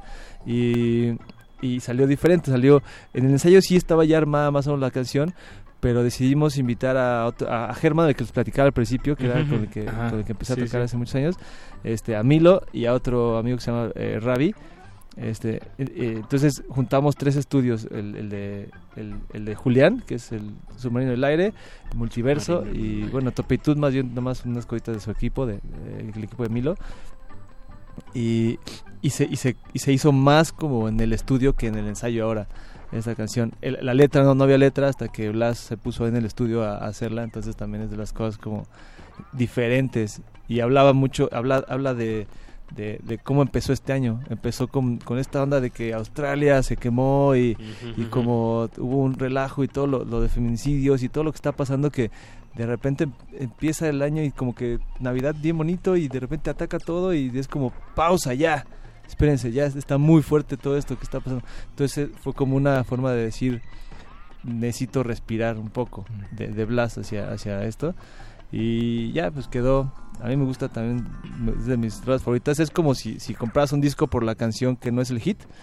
Es, siento que es esa rola, esa rola favorita que no es el hit, pero que, ah, que te late así de un disco. Para eso este espacio también, para que los músicos saquen, es justo esa rola. Sí, exactamente. Exactamente, así es. Y estrenar el lunario, pues es así, en vivo. Eso me, también esta canción además me recuerda a esa, esa caricatura, no sé si ustedes la vieron, eh, que en la que salía un pues, un muchacho con un cinturón que era un control de, de Nintendo y entonces podía ponerle pausa eh, al, digamos, a, la, a, su realidad y jugar con los controles de Nintendo y, le decía, pausa. Creo que sí. Y todo se pausaba. No me acuerdo cómo se llama esa caricatura. si alguien ahí en la audiencia. Pero me, acordé, me de la película Click. ah, bueno, exactamente, con Adam Sandler. Adam Sandler.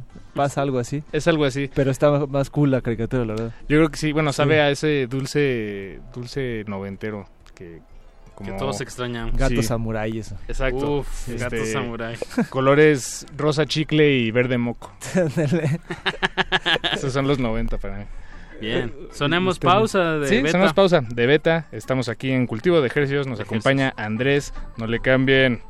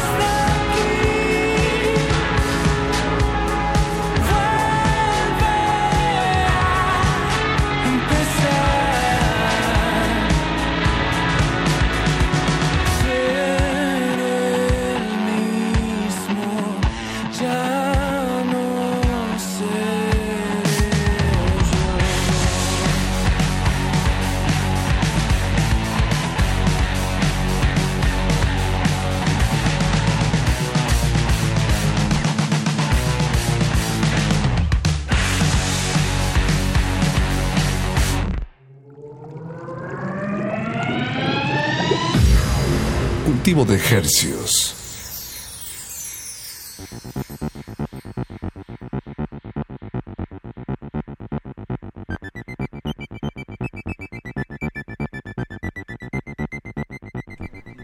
Estamos con Beta aquí en la cabina de cultivo de ejercios Arturo, en representación de Beta. Beta, Beta, Beta.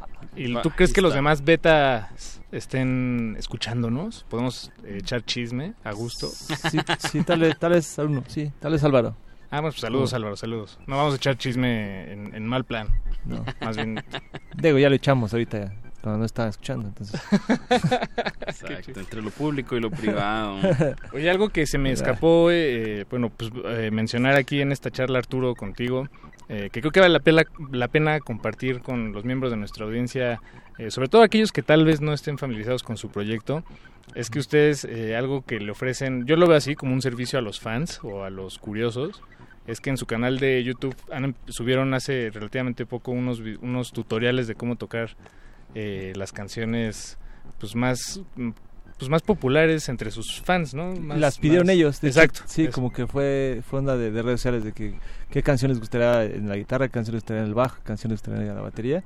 Y a mí me tocó Yo Fugaz y Celestiales. Este, sí, pues sí son curiosos. Creo que es gente que, que, que le gusta que le gusta tocar una y que le gusta la banda. Entonces, pues qué mejor que sí se puedan a tocar. O sea, también es como parte de de, toda esta onda de, sigan tocando, sigan haciendo música que, que, valga la pena ahora, que sea diferente, que sea una contrapropuesta a lo que a veces estamos escuchando todo el tiempo. Entonces está como padre si las pueden sacar y pues también dar refrescón a nuestras canciones. Sí, exacto. Además, eh, es algo que, no sé, tal vez a mí... Eh, cuando yo era adolescente me hubiera gustado ver de las bandas que yo seguía, ¿no? Que me ofrecieran ese ese, ese vistazo a, al detrás de, escenas. Sí, exacto. Sí, sí, sí nos junta y de repente hay como, por ejemplo, ahora que, que, que, viene lo del lunario, el, el meet and greet, sé que llega mucha gente, muchos, muchos chavos que tocan, que les gusta que les gusta el rock, entonces luego te pueden a platicar mucho de, de, de, cómo te preguntan cómo le haces y, cómo es tu vida y por qué, cómo es que sigues tocando, cómo es que tu la escuela, cómo le hiciste, todas esas cosas, entonces también aparte de, que sabes que empiezan a tocar y que quieren estar tocando y sacar tus covers, pues también les ayudas un poco a decirles, pues esto es eh, la forma en la que yo eh, realicé mis problemas en ese momento de escuelas y todo. Y que los papás, que pues por qué tocas y por qué, por qué no estudias completo, porque ah, claro, como más como ejemplo, más, pero como no hay fórmulas en sí, ¿no? Pero a ti te funcionó de esta manera y bueno, pues eso puede ayudar a, a mentes más jóvenes a, a que pues se motiven a que sigan a que sigan tocando no que sí es, y es, toda una chamba no como un plus o sea sí creo que tienes que hacer tu vida personal como va o sea de estudiar bien y hacer todo eso y esto es una cosa que, que no se no se va siempre estás queriendo tocar entonces siempre lo vas a hacer entonces mejor no te presiones en ciertas etapas de tu vida más bien velo haciendo poco a poco y, y llega.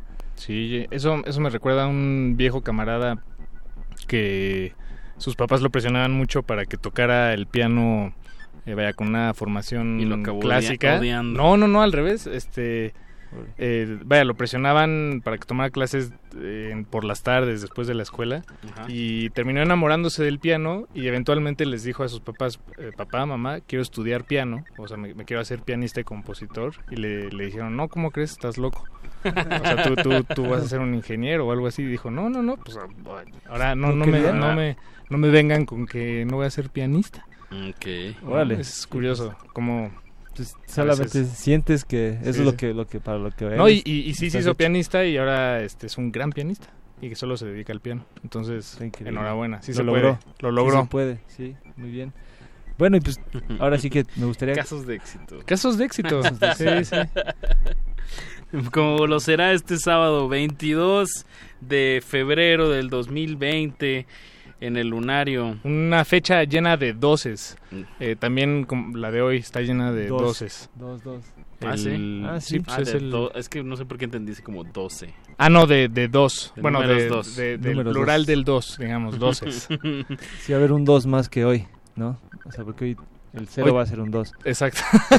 Exacto. El sábado va a haber más doces. Más doces que hoy. Sí, pues eh, sí, eh, invitar a su audiencia. La verdad es que eh, se va a hacer un es show. para todas las edades, 8 pm. Van a estar con esta banda estadounidense, Dead Poet Society, y con Umbrales. Y Umbrales, son unos amigos de acá también del F. está en la misma oficina que nosotros, también este, apoyando, pues, apoyando que, que hay gente que también está empezando haciendo proyectos chidos. Entonces también, sí, pues vayan, es un show que la verdad eh, siento que va a valer mucho la pena porque sí le estamos invirtiendo mucho tiempo, mucha cabeza, a, no solamente a tocar como siempre tocamos, sino a hacer algo especial. Invitamos también a una amiga que hicimos una acústica este, hicimos canción acústica se llama Salvador, lo hicimos con Brati. Ah, sí, y, sí, sí, sí. Y justo la, es la, ella va a estar eh, tocando Salvador. Es el featuring. El featuring. El featuring famoso. Ah, qué bien, que la van a tocar en sí, con y, y, lo chido es que, que medio la sacamos de su zona de confort. Es como que, ok, sí, acústico, qué bonita voz. Pero a ver, suena con, con Distor, ¿qué onda? Y sí se sacó un poco de onda en los ensayos, pero agarró bien y va a sonar muy, muy cool, va a estar muy bien y visuales y unas mallas ahí interesantes. Este, sí, va a estar chido, va a estar muy bien el show. Si, si, quieren ir, este, me dicen y, los apunto. Y aparte, pues la ah, gente tiene que ir ahí a, al Lunario a comprar en Ticketmaster, están los boletos. La verdad es que me dijeron que ya vamos al 75% de, de venta de, lunario completo, entonces estábamos muy emocionados también por eso. sí, porque también ya el mero día llega gente acompañada y ahí mismo se anima, entonces pinta muy bien la fecha del sábado, 8 de la noche. Enhorabuena a, lunario. los miembros de Beta, a, ti Arturo y a, todos pues. Sí, gracias. Sí, va a estar, va a estar, va a estar bastante bueno. Y bueno, pues nos vamos a despedir esta emisión de Cultivo de Ejercios con un tema más de Beta. ¿Un se llama un tema más de beta. Esto se llama Medusa. Y es este. Pues un, ya, con lo que nos despedimos esta noche. Muchas gracias, Eduardo Luis Hernández, del, material viejo, ¿no? Del disco del 2016. Ah, sí, perdón, es que estaba viéndome de otra cosa que pasó aquí. Pero bueno, ya es que uno siempre está albureando. Bueno, ya, este, sí, sí, Medusa. Eh, esta canción es muy importante también en vivo porque justo es este Beta, es una banda muy energética en, vivo. Eh, y la, la, la, gente también que va se pone muy, muy este, desestresante. Entonces, esta siempre echamos un chorro de desmadre y, y brincamos un montón. Escúchenla, se llama Medusa. Eso, ya está sonando. Hasta el lunes. Hasta el lunes, gracias. Quédense en sintonía. Aguas, aguas negras esconde y crece en ti ese impulso que quiere salir. Esto no es justicia, no es traición.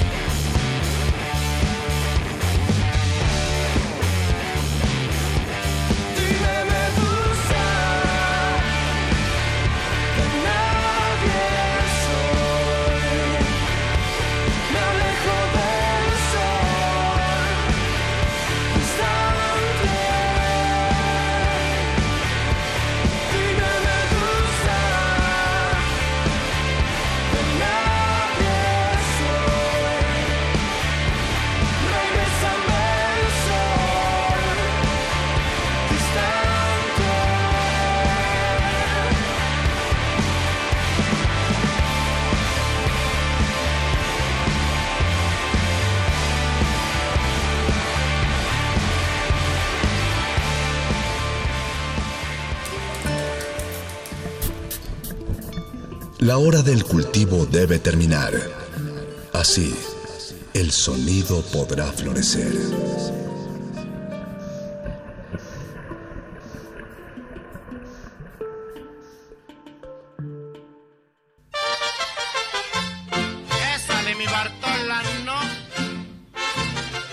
...2020... ...100 años del nacimiento de... ...Salvador Chava Flores...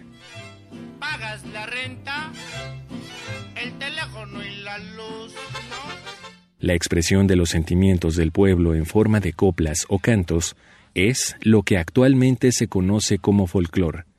Gracia y notable exactitud con que retratan la realidad son algunas cualidades del género. Y eso es lo que hace Chava Flores, folclor mexicano. Tienes peso sobre peso, aunque no pasen dedos. Guárdate algo para mañana Salvador Chava Flores, 96.1 FM. Radio UNAM, experiencia sonora.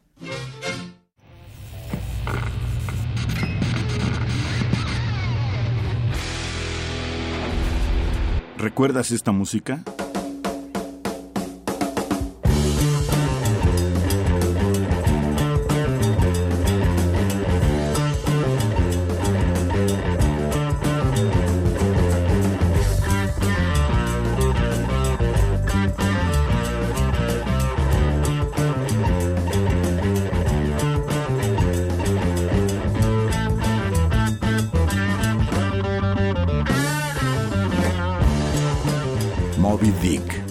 Zeppelin, 1969. La revolución de la cultura juvenil cuando el rock dominaba el mundo. Todos los viernes a las 18.45 horas por esta frecuencia. 96.1 de FM. Radio UNAM, Experiencia Sonora.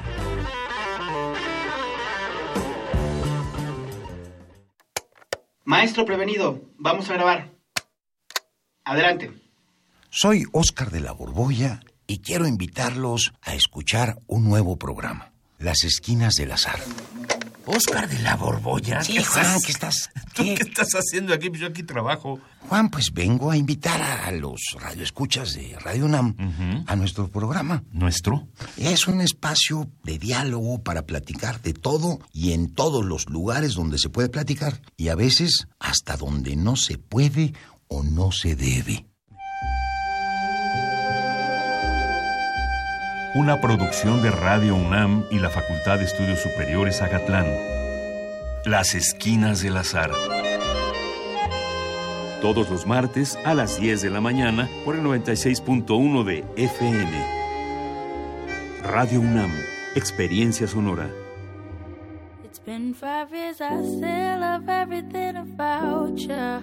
Put all our trust in us, there's no more fear. Although I haven't really been the perfect partner, your mind, your heart, and honesty is how I breathe. And when I follow you, it feels like home. And in these ways, I'm humble. Can we pack our bags and run away? To the mountain high, just you and me.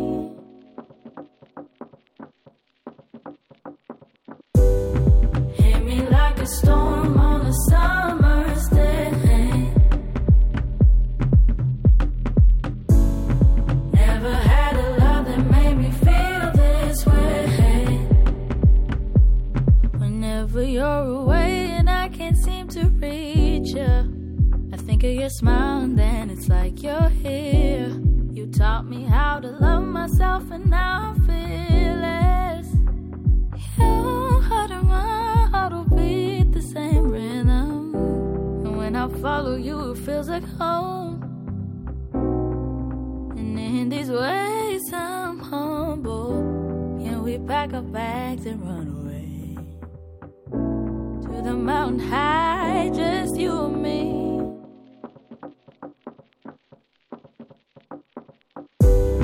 Hit me like a storm on a summer's day.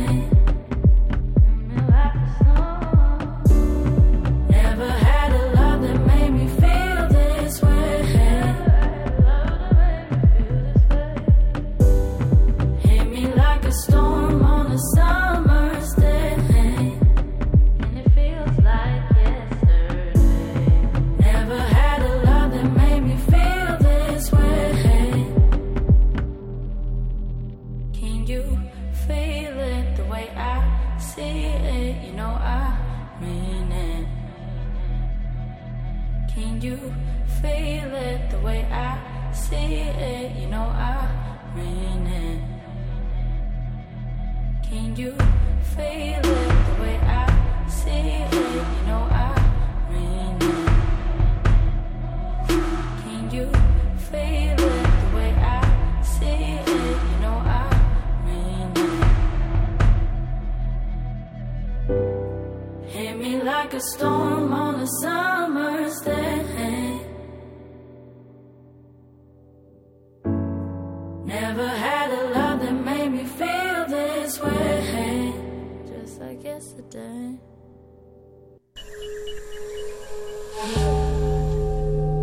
Existen flores en medio de los pantanos. Ecosistemas entre los charcos.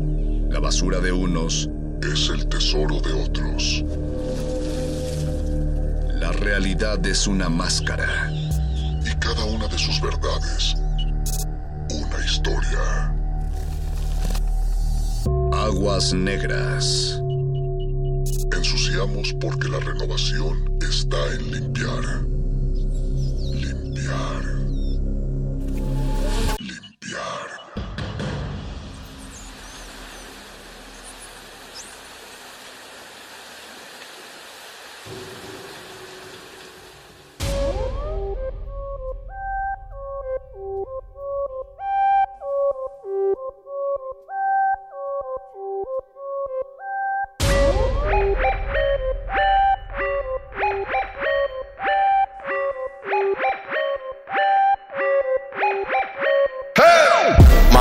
Maak het op, maak het op. Alles op, alles op, alles op. Niet sparen, blow je salaris. Niet sparen, blow je salaris. Maak het op, maak het op, maak het op. Alles Y atención, oyentes eléctricos, cuidado por donde caminan, que estos son las aguas negras. Bienvenidos una vez más a ese programa en donde nada pasa, pero todo puede pasar. Ah, ¿verdad? Qué horror. estaba, estaba pensando que me gusta mucho cuando te enojas, Eduardo Luis. Eh, y no pasa tan... Mentiras. sí No, no, no, bueno, no sé. Me gusta cuando eso te ya, enojas. Eso ya te lo dejo a ti, pero... Pero me caes muy bien. Muchas gracias, ustedes también me caen muy bien. Muchas gracias a las personas que todavía nos escuchan. Es raro que la gente nos escuche. Mauricio Pineda. ya, nivel de dificultad. Mauricio Hernández. Eh, Ricardo Orduña. Ricardo Luis Hernández. Ahí van, lo podemos hacer bien. mejor a la salida, acuérdense. Bienvenidos una vez más a Aguas Negras. Iba a decir glaciares, ¿se acuerdan de Ya, glaciares? ¿qué es eso? ¿Quién tiene son más de un año? Yo no tengo ni idea de qué es eso. Yo creo que es de resistencia modulada es el que menos... El que menos pegó. Por Te voy a decir el que menos pegó. A ver. Se Se, llamaba- llamaba... empezaba, Ah, ¿de empezaba- terminaba con S. Pero bueno. Eh, una noche dedicada a... Muchos van a pensar que es muy incómodo cuando alguien le dice a alguien aguas, aguas, aguas, aguas, aguas, como de cuidado. Otros van a agradecer el gesto sintiendo que uno los protege. Hay quien piensa que el agua debe correr, así nada Sí. más. Yo no entendía. Yo no entendía. Simplemente no entendía. Es curioso que siendo una expresión que pareciera muy mexicana, hay extranjeros que llegan y sacan de onda. Proviene de España, una vez más. Mentiroso. Una vez más, ¿es, es- viene de España? En la antigua España, cuando no había drenaje, o sea, eso es hace más de 100 años, No era, muchachos. no, no era en México. Nah. Seguro. Bueno, En México siempre hemos tenido drenaje. Ah, no, no es cierto. pues la gente sacaba sus desechos desde la casa hacia la calle en cubetas. Entonces, pues ahí venía que su pipí, Que el agua de... El agua Tlacote, de... el agua de Tlacote, Ese es como de... los restos de Choconostle. Ajá, ese es como de... Como de sketch de Paco Stanley. En paz descanse. En paz En descanse. paz descanse. El genio. Un, un genio... Un genio sin... Un rey sin corona. Un- Una lámpara sin luz. Una pestaña sin ojos. Pero también la expresión aguas puede, en el programa de Aguas Negras puede tener un subtexto, ¿no? Siempre. Sí. Nos podemos dar ese pequeño lujillo. A mí me gusta que, que era para echar aguas negras. Sí, que casualmente lo estabas... Lo estábamos discutiendo... Bueno, Lo estabas este, aquí fuera del aire. discutiendo ahí fuera del aire. Creo que a veces se queda mucho allá fuera del aire y hay que hacer lo posible por meterlo. Yo digo que eh, tratemos de mm, decir varias cosas eh, con las que se tiene que tener cuidado en la vida. Sí. Por ejemplo, aguas con la lluvia porque te puedes resfriar. Bueno, eso es muy simple, pero creo que podemos elaborar cosas buenas el día de hoy. Sí. Pero primero vamos a un corte bueno, no, no es un corte musical, más bien es parte de nuestro programa. Del discurso. Es parte del discurso. ¿Con qué nos vamos a ir, querido Mao? Vamos a abrir con Elis Regina, ya saben quién la propuso. Me encanta. Casualmente. Elis Regina es lo máximo. Oye, pero Está muy chistoso que en México, Venezuela siempre pone Brasil. Sí. ¿No? Eh, yo creo que tenía tiempo. Yo creo que es por la cercanía. Tenía tiempo, ¿ok? ¿Y qué tiene que ver con el tema? Primero, es una canción que se llama Tiro Au Álvaro, que es como Tiro el Blanco. Eh, es una canción con Adoniran Barbosa, que es un músico era un músico increíble de Brasil. Eh, y la canción básicamente habla de lo peligroso que puede ser el amor, te puede matar. Eh, habla Aguas de, con las emociones. agua con el amor en general. A mí me choca un poco eso, cuando es, no, pero no te vayas a enamorar, ¿eh? Pero llévate la relax. Porque al final de eso se trata toda la cosa. Hay que vivir al máximo siempre. No, bueno. Date contra la pared. o sea, si te gusta el aguacate. Sí, bueno, no. Embárrale. Tampoco hay que. Tampoco hay que confundir la espontaneidad con. Con la irresponsabilidad. Eh, no, ajá, con, con lo. ¿Cómo se dice? Eh, ay, se me fue la palabra ahorita. Eh, bueno, ahorita me acuerdo. Pero. Impulsivo. Pero pues es que si no, ¿cómo? Si no, ¿cómo qué? O sea, si no, ¿cómo es? O sea, la gente tiene impulsos, la gente tiene emociones. Ser esclavo de ellos, no. uno va aprendiendo. Pero también les digo que hay que tener aguas con las emociones, justo como lo dices, porque luego somos muy emocionales y no racionales. Entonces, ahí es cuando empiezas a llorar y ya no dices nada. Sobre todo, yo creo que en los en las cuestiones de digamos, los cambios sociales, yo creo que sí deberían de estar un poco menos impregnados de emocionalidad. El problema es que ya existió Ortega y Gasset y la teoría de las masas y nos demostró con estudios fidedignos que la gente en escenarios masivos no piensa de forma racional, piensa de forma está conducida enteramente por sus emociones la corriente sociológica está basada en, en, ese tipo de, de, observaciones, es difícil. ¿Es difícil? Yo teniendo criterio, cuando estoy con 10 más y alguien dice, ¡eh, Digo, es difícil, es difícil no dejarse llevar, pero entiendo el punto, entiendo el deber ser, que tiene que ver con un procurar. Por eso digo que a veces podría resultar chocoso, ¿no? Como... Sí como, como esa expresión del... O sea, no es de mamá regañona, pues. Ni el de, eh, date cuenta. Ajá. sí, sí, sí. A mí no me gusta que me digan, amiga, date cuenta. Ya. O sea, me gusta darme cuenta. Lo, es que siempre, ahorita se usa solo de broma. Pero, pero si hay cosas en las que, o sea, es, es, muy acertado a veces. Abre los ojos, hermano. Sí, es, que, no ves? ¿Que no ves? Exacto, es que no te das cuenta, es que no te enteras. Depende el tono también, ¿no? Si viene uno a doctrinar, es que, eh, eh, ah, yo creo que ahí estás dando en el justo en el punto, ¿no? O sea, lo que yo decía era se dejó llevar por sus emociones y le pegó, le pegó a la bueno, a veces sí hay que dar el manotazo en la mesa, no siempre. Ey, ey, cuidado con los manotazos también. Hay unos manotazos bien buenos. Sí. Bien ricos. Y en, en la mesa. Pero otros te, te, te, duelen. O por debajo de la mesa, dijera Luis Miguel. Ok. Pues sí. Podemos ir con música, por favor. Arroba R modulada en Twitter. Eh, resistencia modulada en Facebook. Y escríbanos, díganos por ahí. Eh, ¿Por ahí por dónde?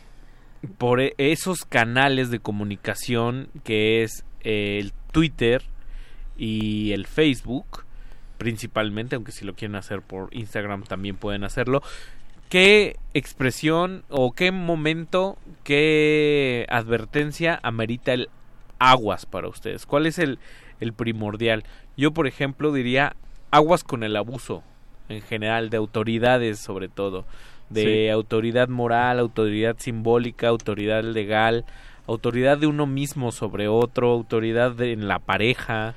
Aguas con el con, el abuso. Sí, con el abuso. Del lado del poder siempre, ¿no? También.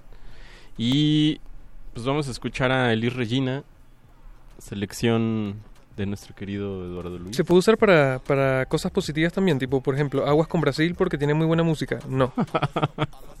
no, ¿verdad? Sí. Sí, sí, sí se puede. Bueno, aguas con Brasil. Vamos. Esto es Elis Regina, Aguas Negras. De Macarena in een cirkel. Ben de baas van de club, hooligan. hooligan. Alles fris, ben gedrest, Louboutin. Louboutin. Nieuwe stacks, volle fles, onderweg. Nieuwe chain, diamant, VVS. De tanto levar frechada do teu olhar.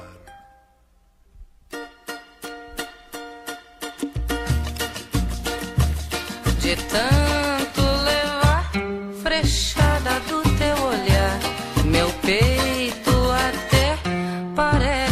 sabe o que?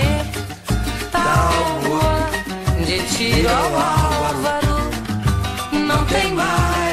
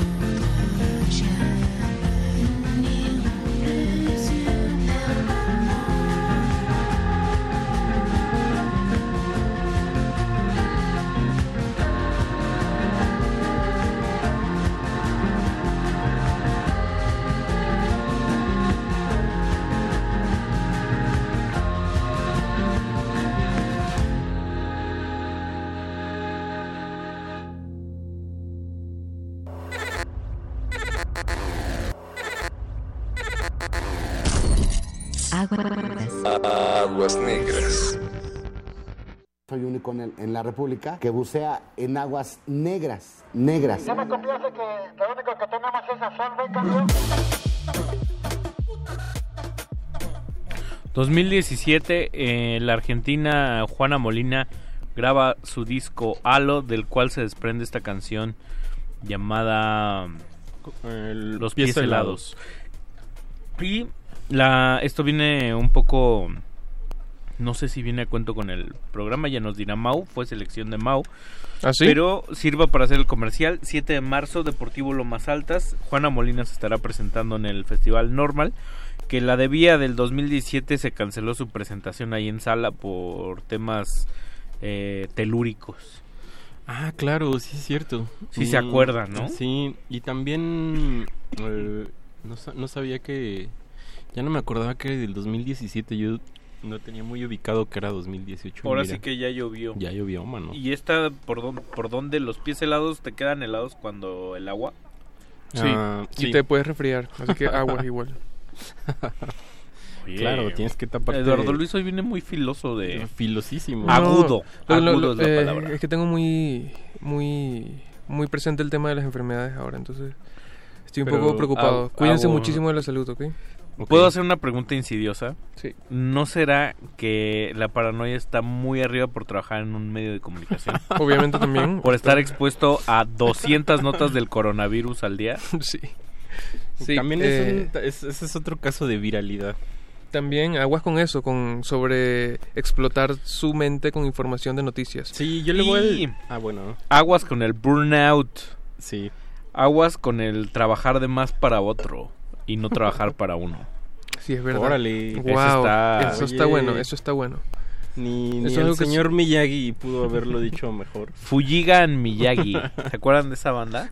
no, Oigan, no yo quiero saludar a una persona muy especial que nos no, está escuchando. No. ¿Quién? Pues es que es el mago, el amo, el señor, el maestro. El paladín. El único. Pablo, extinto. Señores, Extinto. Saludos, unos Pablo. aplausos radiofónicos para Pablo, Pablo Extinto. Siempre, siempre al pie del cañón.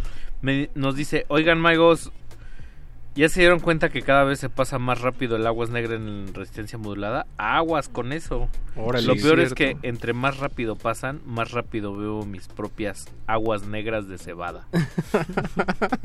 ¿Será poeta Pablo? Yo creo que A sí. veces sí. A mí me, a mí me gustan. Ay, hoy hacía mucho que no, no bebía aguas negras. De, Del imperialismo del yanqui. imperialismo yanqui. Y Qué lo disfruté, ¿eh? Hay unas que son las aguas negras del imperialismo mexica, ¿no? También. ¿Ah, sí? La famosa red. Ah, claro. Pero esa no sé si con limón sepa bien, porque la otra con limón sabe bien. Así está. Habrá- han habrá que sacado probar. su- sus sabores raros, sabor limón. Sí, bueno, yo la compro normal y le echo mi limón.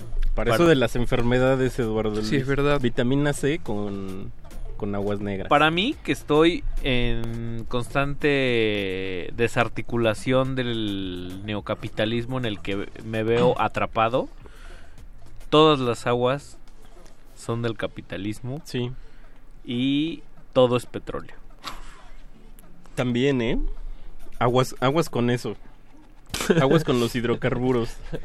Eh, Aguas con el consumismo también extremo, ¿no? Con Sí. el consumismo acéfalo. Sí, y, y sí, sí, sí, hay que tener ahí este siempre desplegar nuestro lado crítico, dudoso, lo que quieras. Pero también aguas con los extremismos. Sí. Eso es muy importante porque luego Luego que qué molesto ha de ser que una persona esté todo el tiempo. Aguas, aguas. Oye, aguas con el... Sí, Ha de caer muy este mal. este es el momento para hacer eso porque ya luego eh, tampoco es algo que se usa como cada 20 minutos, ¿no? yo, le, yo le dedicaría uno a, a, a mi mamá y quizá a mi abuelita de aguas con lo que se mandan en WhatsApp. Aguas con WhatsApp. Aguas con Sí, WhatsApp. cierto que aguas con WhatsApp, que luego dicen que cifrado, que no sé qué, que, que candados y tal, pero Pues para eso estaba Telegram, ¿no? no. No. Ah, es, que, es que la gente no quiere Telegram, la gente usa WhatsApp. Aguas con los treitones entrándole a TikTok. ¿No? Uy. ¿Qué es eso? ¿Saben que yo lo hice? ¿Pero qué es eso? Porque te dio. FOMO Eh, Explícanos. TikTok es una nueva aplicación de la que al parecer están saliendo hasta canciones, así que se ponen de moda. Todo empezó por Instagram. En Instagram tiene un explorador muy extraño y entonces puedes llegar a deep webs de cosas. Y, y me empezaron a salir muchos videos eh, de TikTok por alguna razón y ya me metí en TikTok para ver qué era y está bien bien o sea, bien profundo. Es eh, no es para treintones cierto no para nada es para treintones.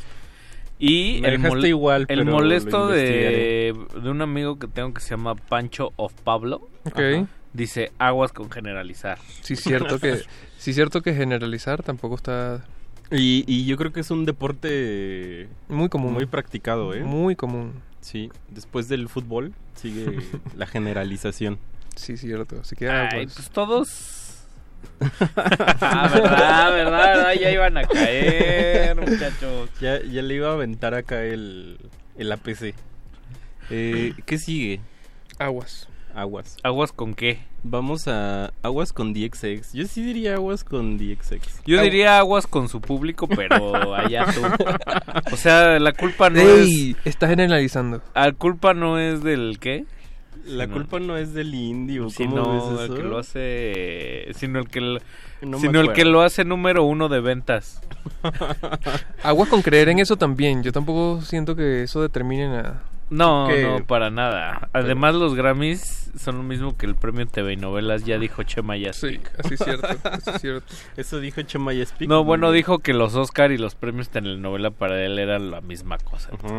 ajá, Chema. Órale. Ok. Sí. ¿Y él, él habrá tenido un TV y novela? Jamás. no, bueno, los que quiera, seguro. Buen actor. A mí sí me gustaría ganarme un TV y novelas. Bueno, no sé. ¿En, qué, ¿en qué, categoría? Es que sí. ¿En qué categoría? En el... Actor de reparto. Mejor argüende. Mejor foto paparazza. Mejor extra. Ese, yo creo que ese. Mayor infidelidad. ¿Qué mm. premio TV novela puede estar exento de la abyección, por ejemplo? Uy, no sé. Ninguno. ¿Con qué nos vamos a ir? Vamos a escuchar a DXX. Dangerous. ¿Esta quién la escogió? Esta la escogió Eduardo, Luis. Como se darán cuenta, ahora comanda la... No, él la, mayor, la el, comando nada. El 80% de la programación musical de Aguas Negras. Maestro Benito Taibo. Aguas Cuidado, cuidado. que Venezuela viene muy fuerte este 2020. o no. o no. o tal vez no y eh, luego con. Bueno, vamos y regresamos. Vámonos. Aguas negras.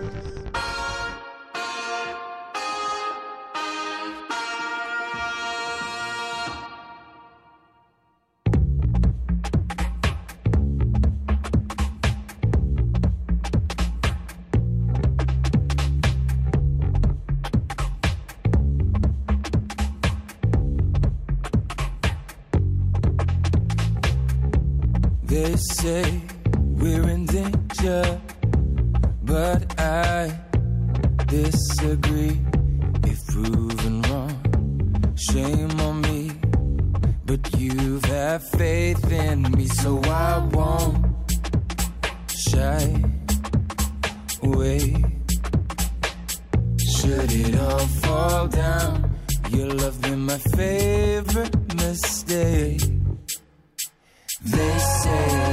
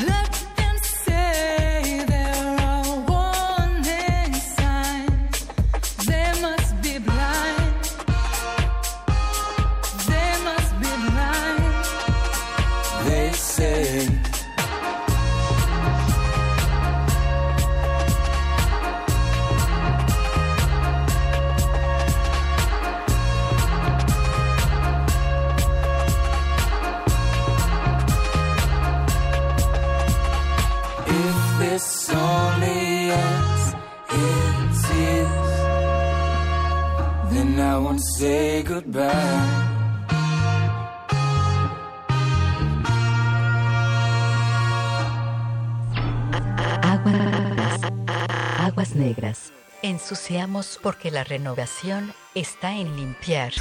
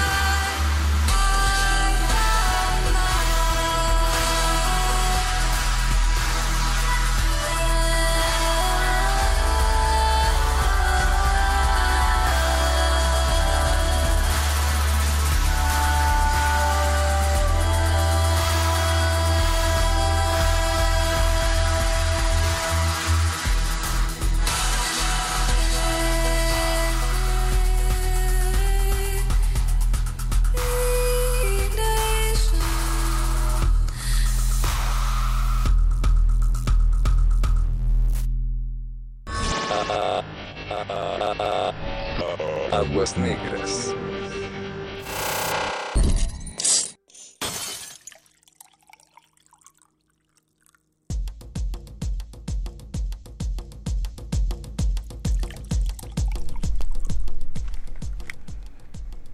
Aguas.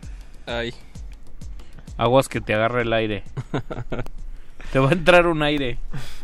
Te va a entrar un aire. Eh, Holly Herndon con del disco Proto de la 4AD nombrado el año pasado como uno de los uno de los mejores. uno de los mejores por segundo año consecutivo. Recordemos que en 2015 Platform también fue como una gran revelación pero este disco se supera un poco Holly Herndon y va un poco más allá a través de la música pues conectada a a un ordenador a, un ordenador como hay algoritmos por ahí hay una red como autogenerativa un asunto bastante complejo un un guiño musical hacia la inteligencia artificial, según ella. Eh, me descubrí en, en, Resistor, nuestra sección de ciencia y tecnología, que ya hay música que no es creada por el hombre, sino por algoritmos. Ah, sí. Sí.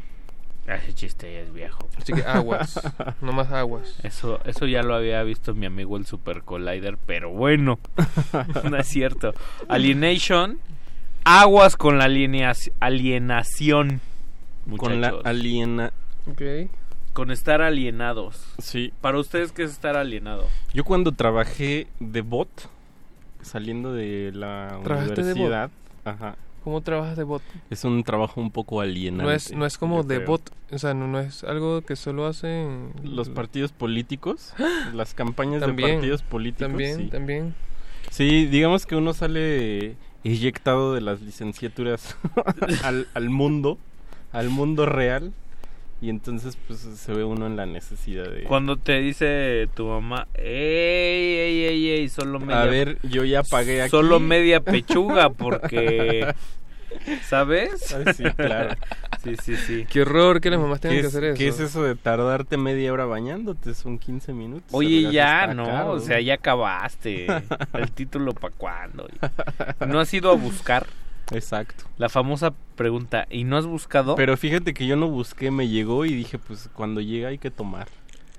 ¿No? Entonces... Pero estás de pues, acuerdo que un trabajo con esas características que eran como muy, alienante. Que se son, llegan a ser como muy automatizadas. Sí. Alienan, ¿no? Sí.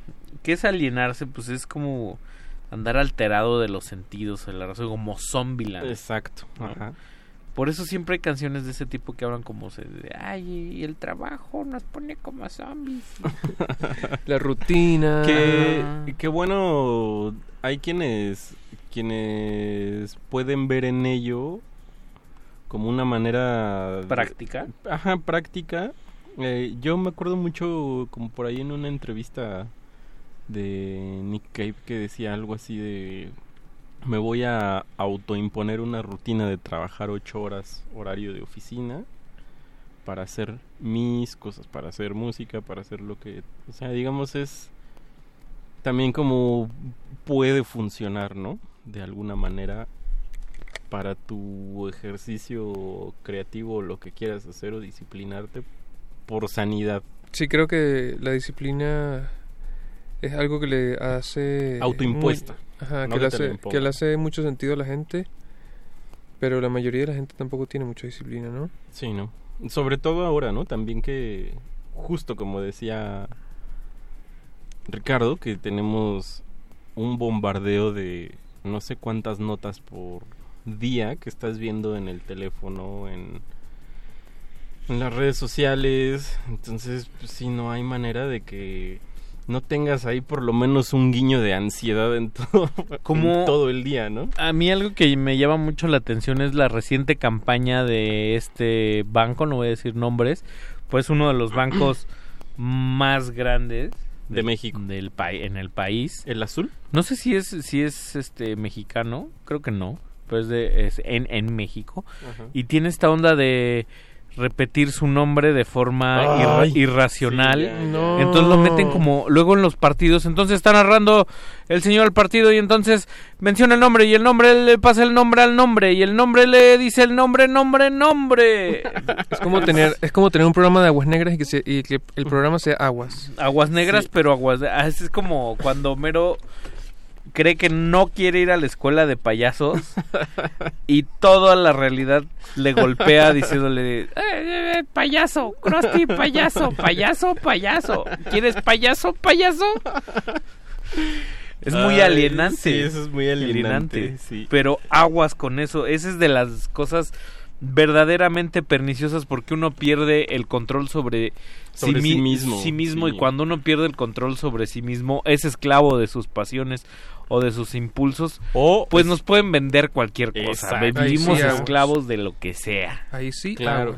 y aguas con eso. Sí y que, que yo también no me acuerdo bueno entre eso que les digo que uno está como medio bombardeado de mil de mil maneras eh, también como que me daba mucho miedo pensar en esta cosa de de como estos ciertos engaños, ¿no? En los que caemos como como con el mito de la de la del, del progreso tecnológico como o sea, yo no había entendido esta cosa de de de, de Amazon, como ¿cómo se llama? Amazon. como su Siri, no, pero como Alexa. Eso, ajá. O sea, no no lo había entendido hasta después de dos o tres eh, comidas a las que llegué azarosamente que tenían eso y, como que sentía que y le hablaban a la bocina y yo decía, chale, ¿qué onda? Hasta que decidí investigar un poco, después vi y hiciste un poco escalofriante, ¿sabes? ¿Nunca, ¿Nunca tuviste un Tamagotchi? Sí, pero, o sea... ¿Sí tuviste un Tamagotchi? ah, no, no tuve un Tamagotchi. bueno, el caso es que como que esta cosa me dio mucho miedo el de tener o sea, como que uno cree que tienes un mayordomo robot, ¿no? Que le dices, cámbiale, bájale, hazme esto, apaga la luz, cierra la puerta, lo que sea. Pero si es un, ideal, ¿no? O sea, como algo que sea es, como impuesto un poco. Pero antes tienes que hacerle como, o sea, tienes que tú supeditarte a como tienes que dar la instrucción. Exacto. O sea, tú crees que esa cosa hace las cosas por ti. Tú crees que es tu sirviente, pero en realidad, o sea, me da un escalofrío horrible. Tú estás alimentando. Tener un micrófono abierto en tu casa. Eres el sirviente del sirviente. O sea, que esté escuchando. Alexa, pon aguas negras, por favor. Ey, qué chido si eso lo hace. y que, que, sepa así, ya pongo sintoniza, ya grave. pero dijera Julio Cortázar, cuando te regalan un reloj, no te regalan Exacto. algo para la hora. Tú eres el regalado. Va, va mucho por ahí. Aguas con esas cosas, con esa, con esa falsa idea del progreso, ¿no? También. Que, ¿De dónde la compramos? Veto a saber, ¿no? pero seguro los medios Le dicen colonialismo cultural. no con los medios de comunicación. Oigan, cuidado con el bla bla bla bla bla y poco glu glu glu. Dijera el compadre. ¿Qué vamos a escuchar? Vamos a escuchar a... ándale, este, este ya, ya estoy viendo aquí la mano de Ricardo Pineda. La mano. La mano poderosa. La mano la mano de Ricardo Pineda, vamos a escuchar a Mano Negra con esto que se llama Peligro. Que es muy latinoamericano, ¿eh? eh ojo a la, a, la, letra, se llama Peligro, entonces el aguas también es sinónimo de... De peligro. Y de cuidado. Y de cuidado. Cuídense. Aguas. Aguas. Aguas. Aguas negras. Ensuciamos porque la renovación está en limpiar.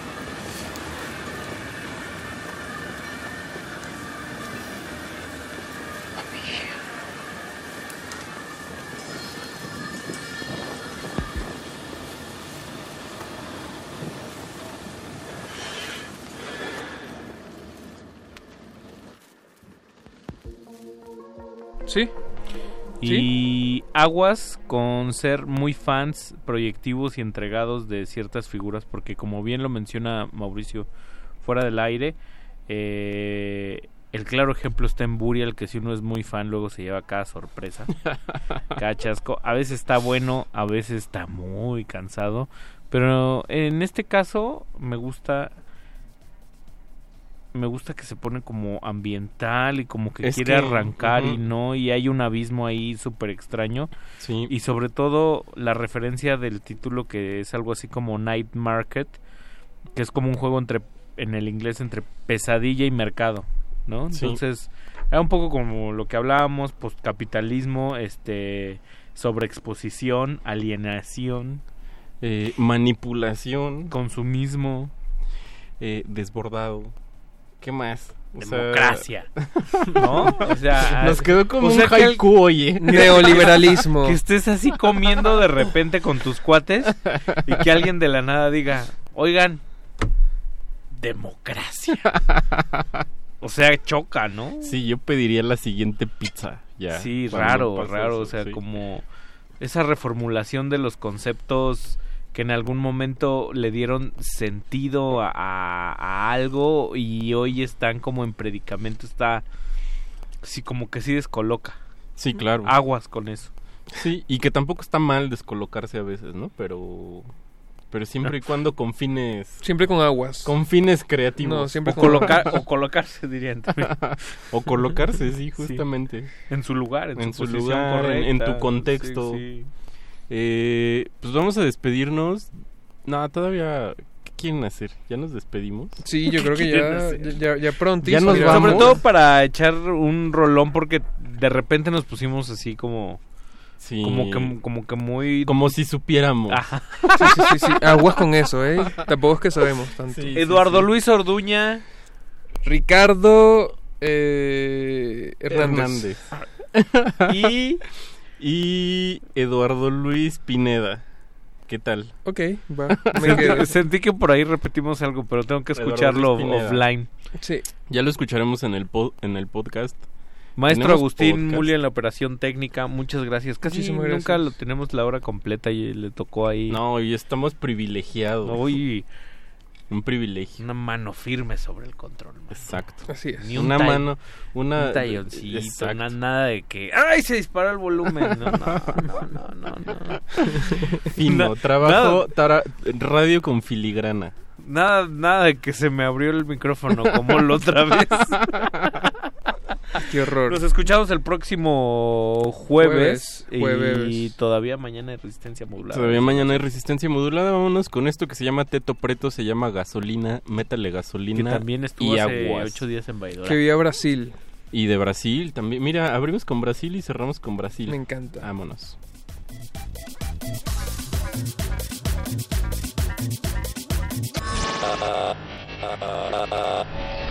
Aguas negras.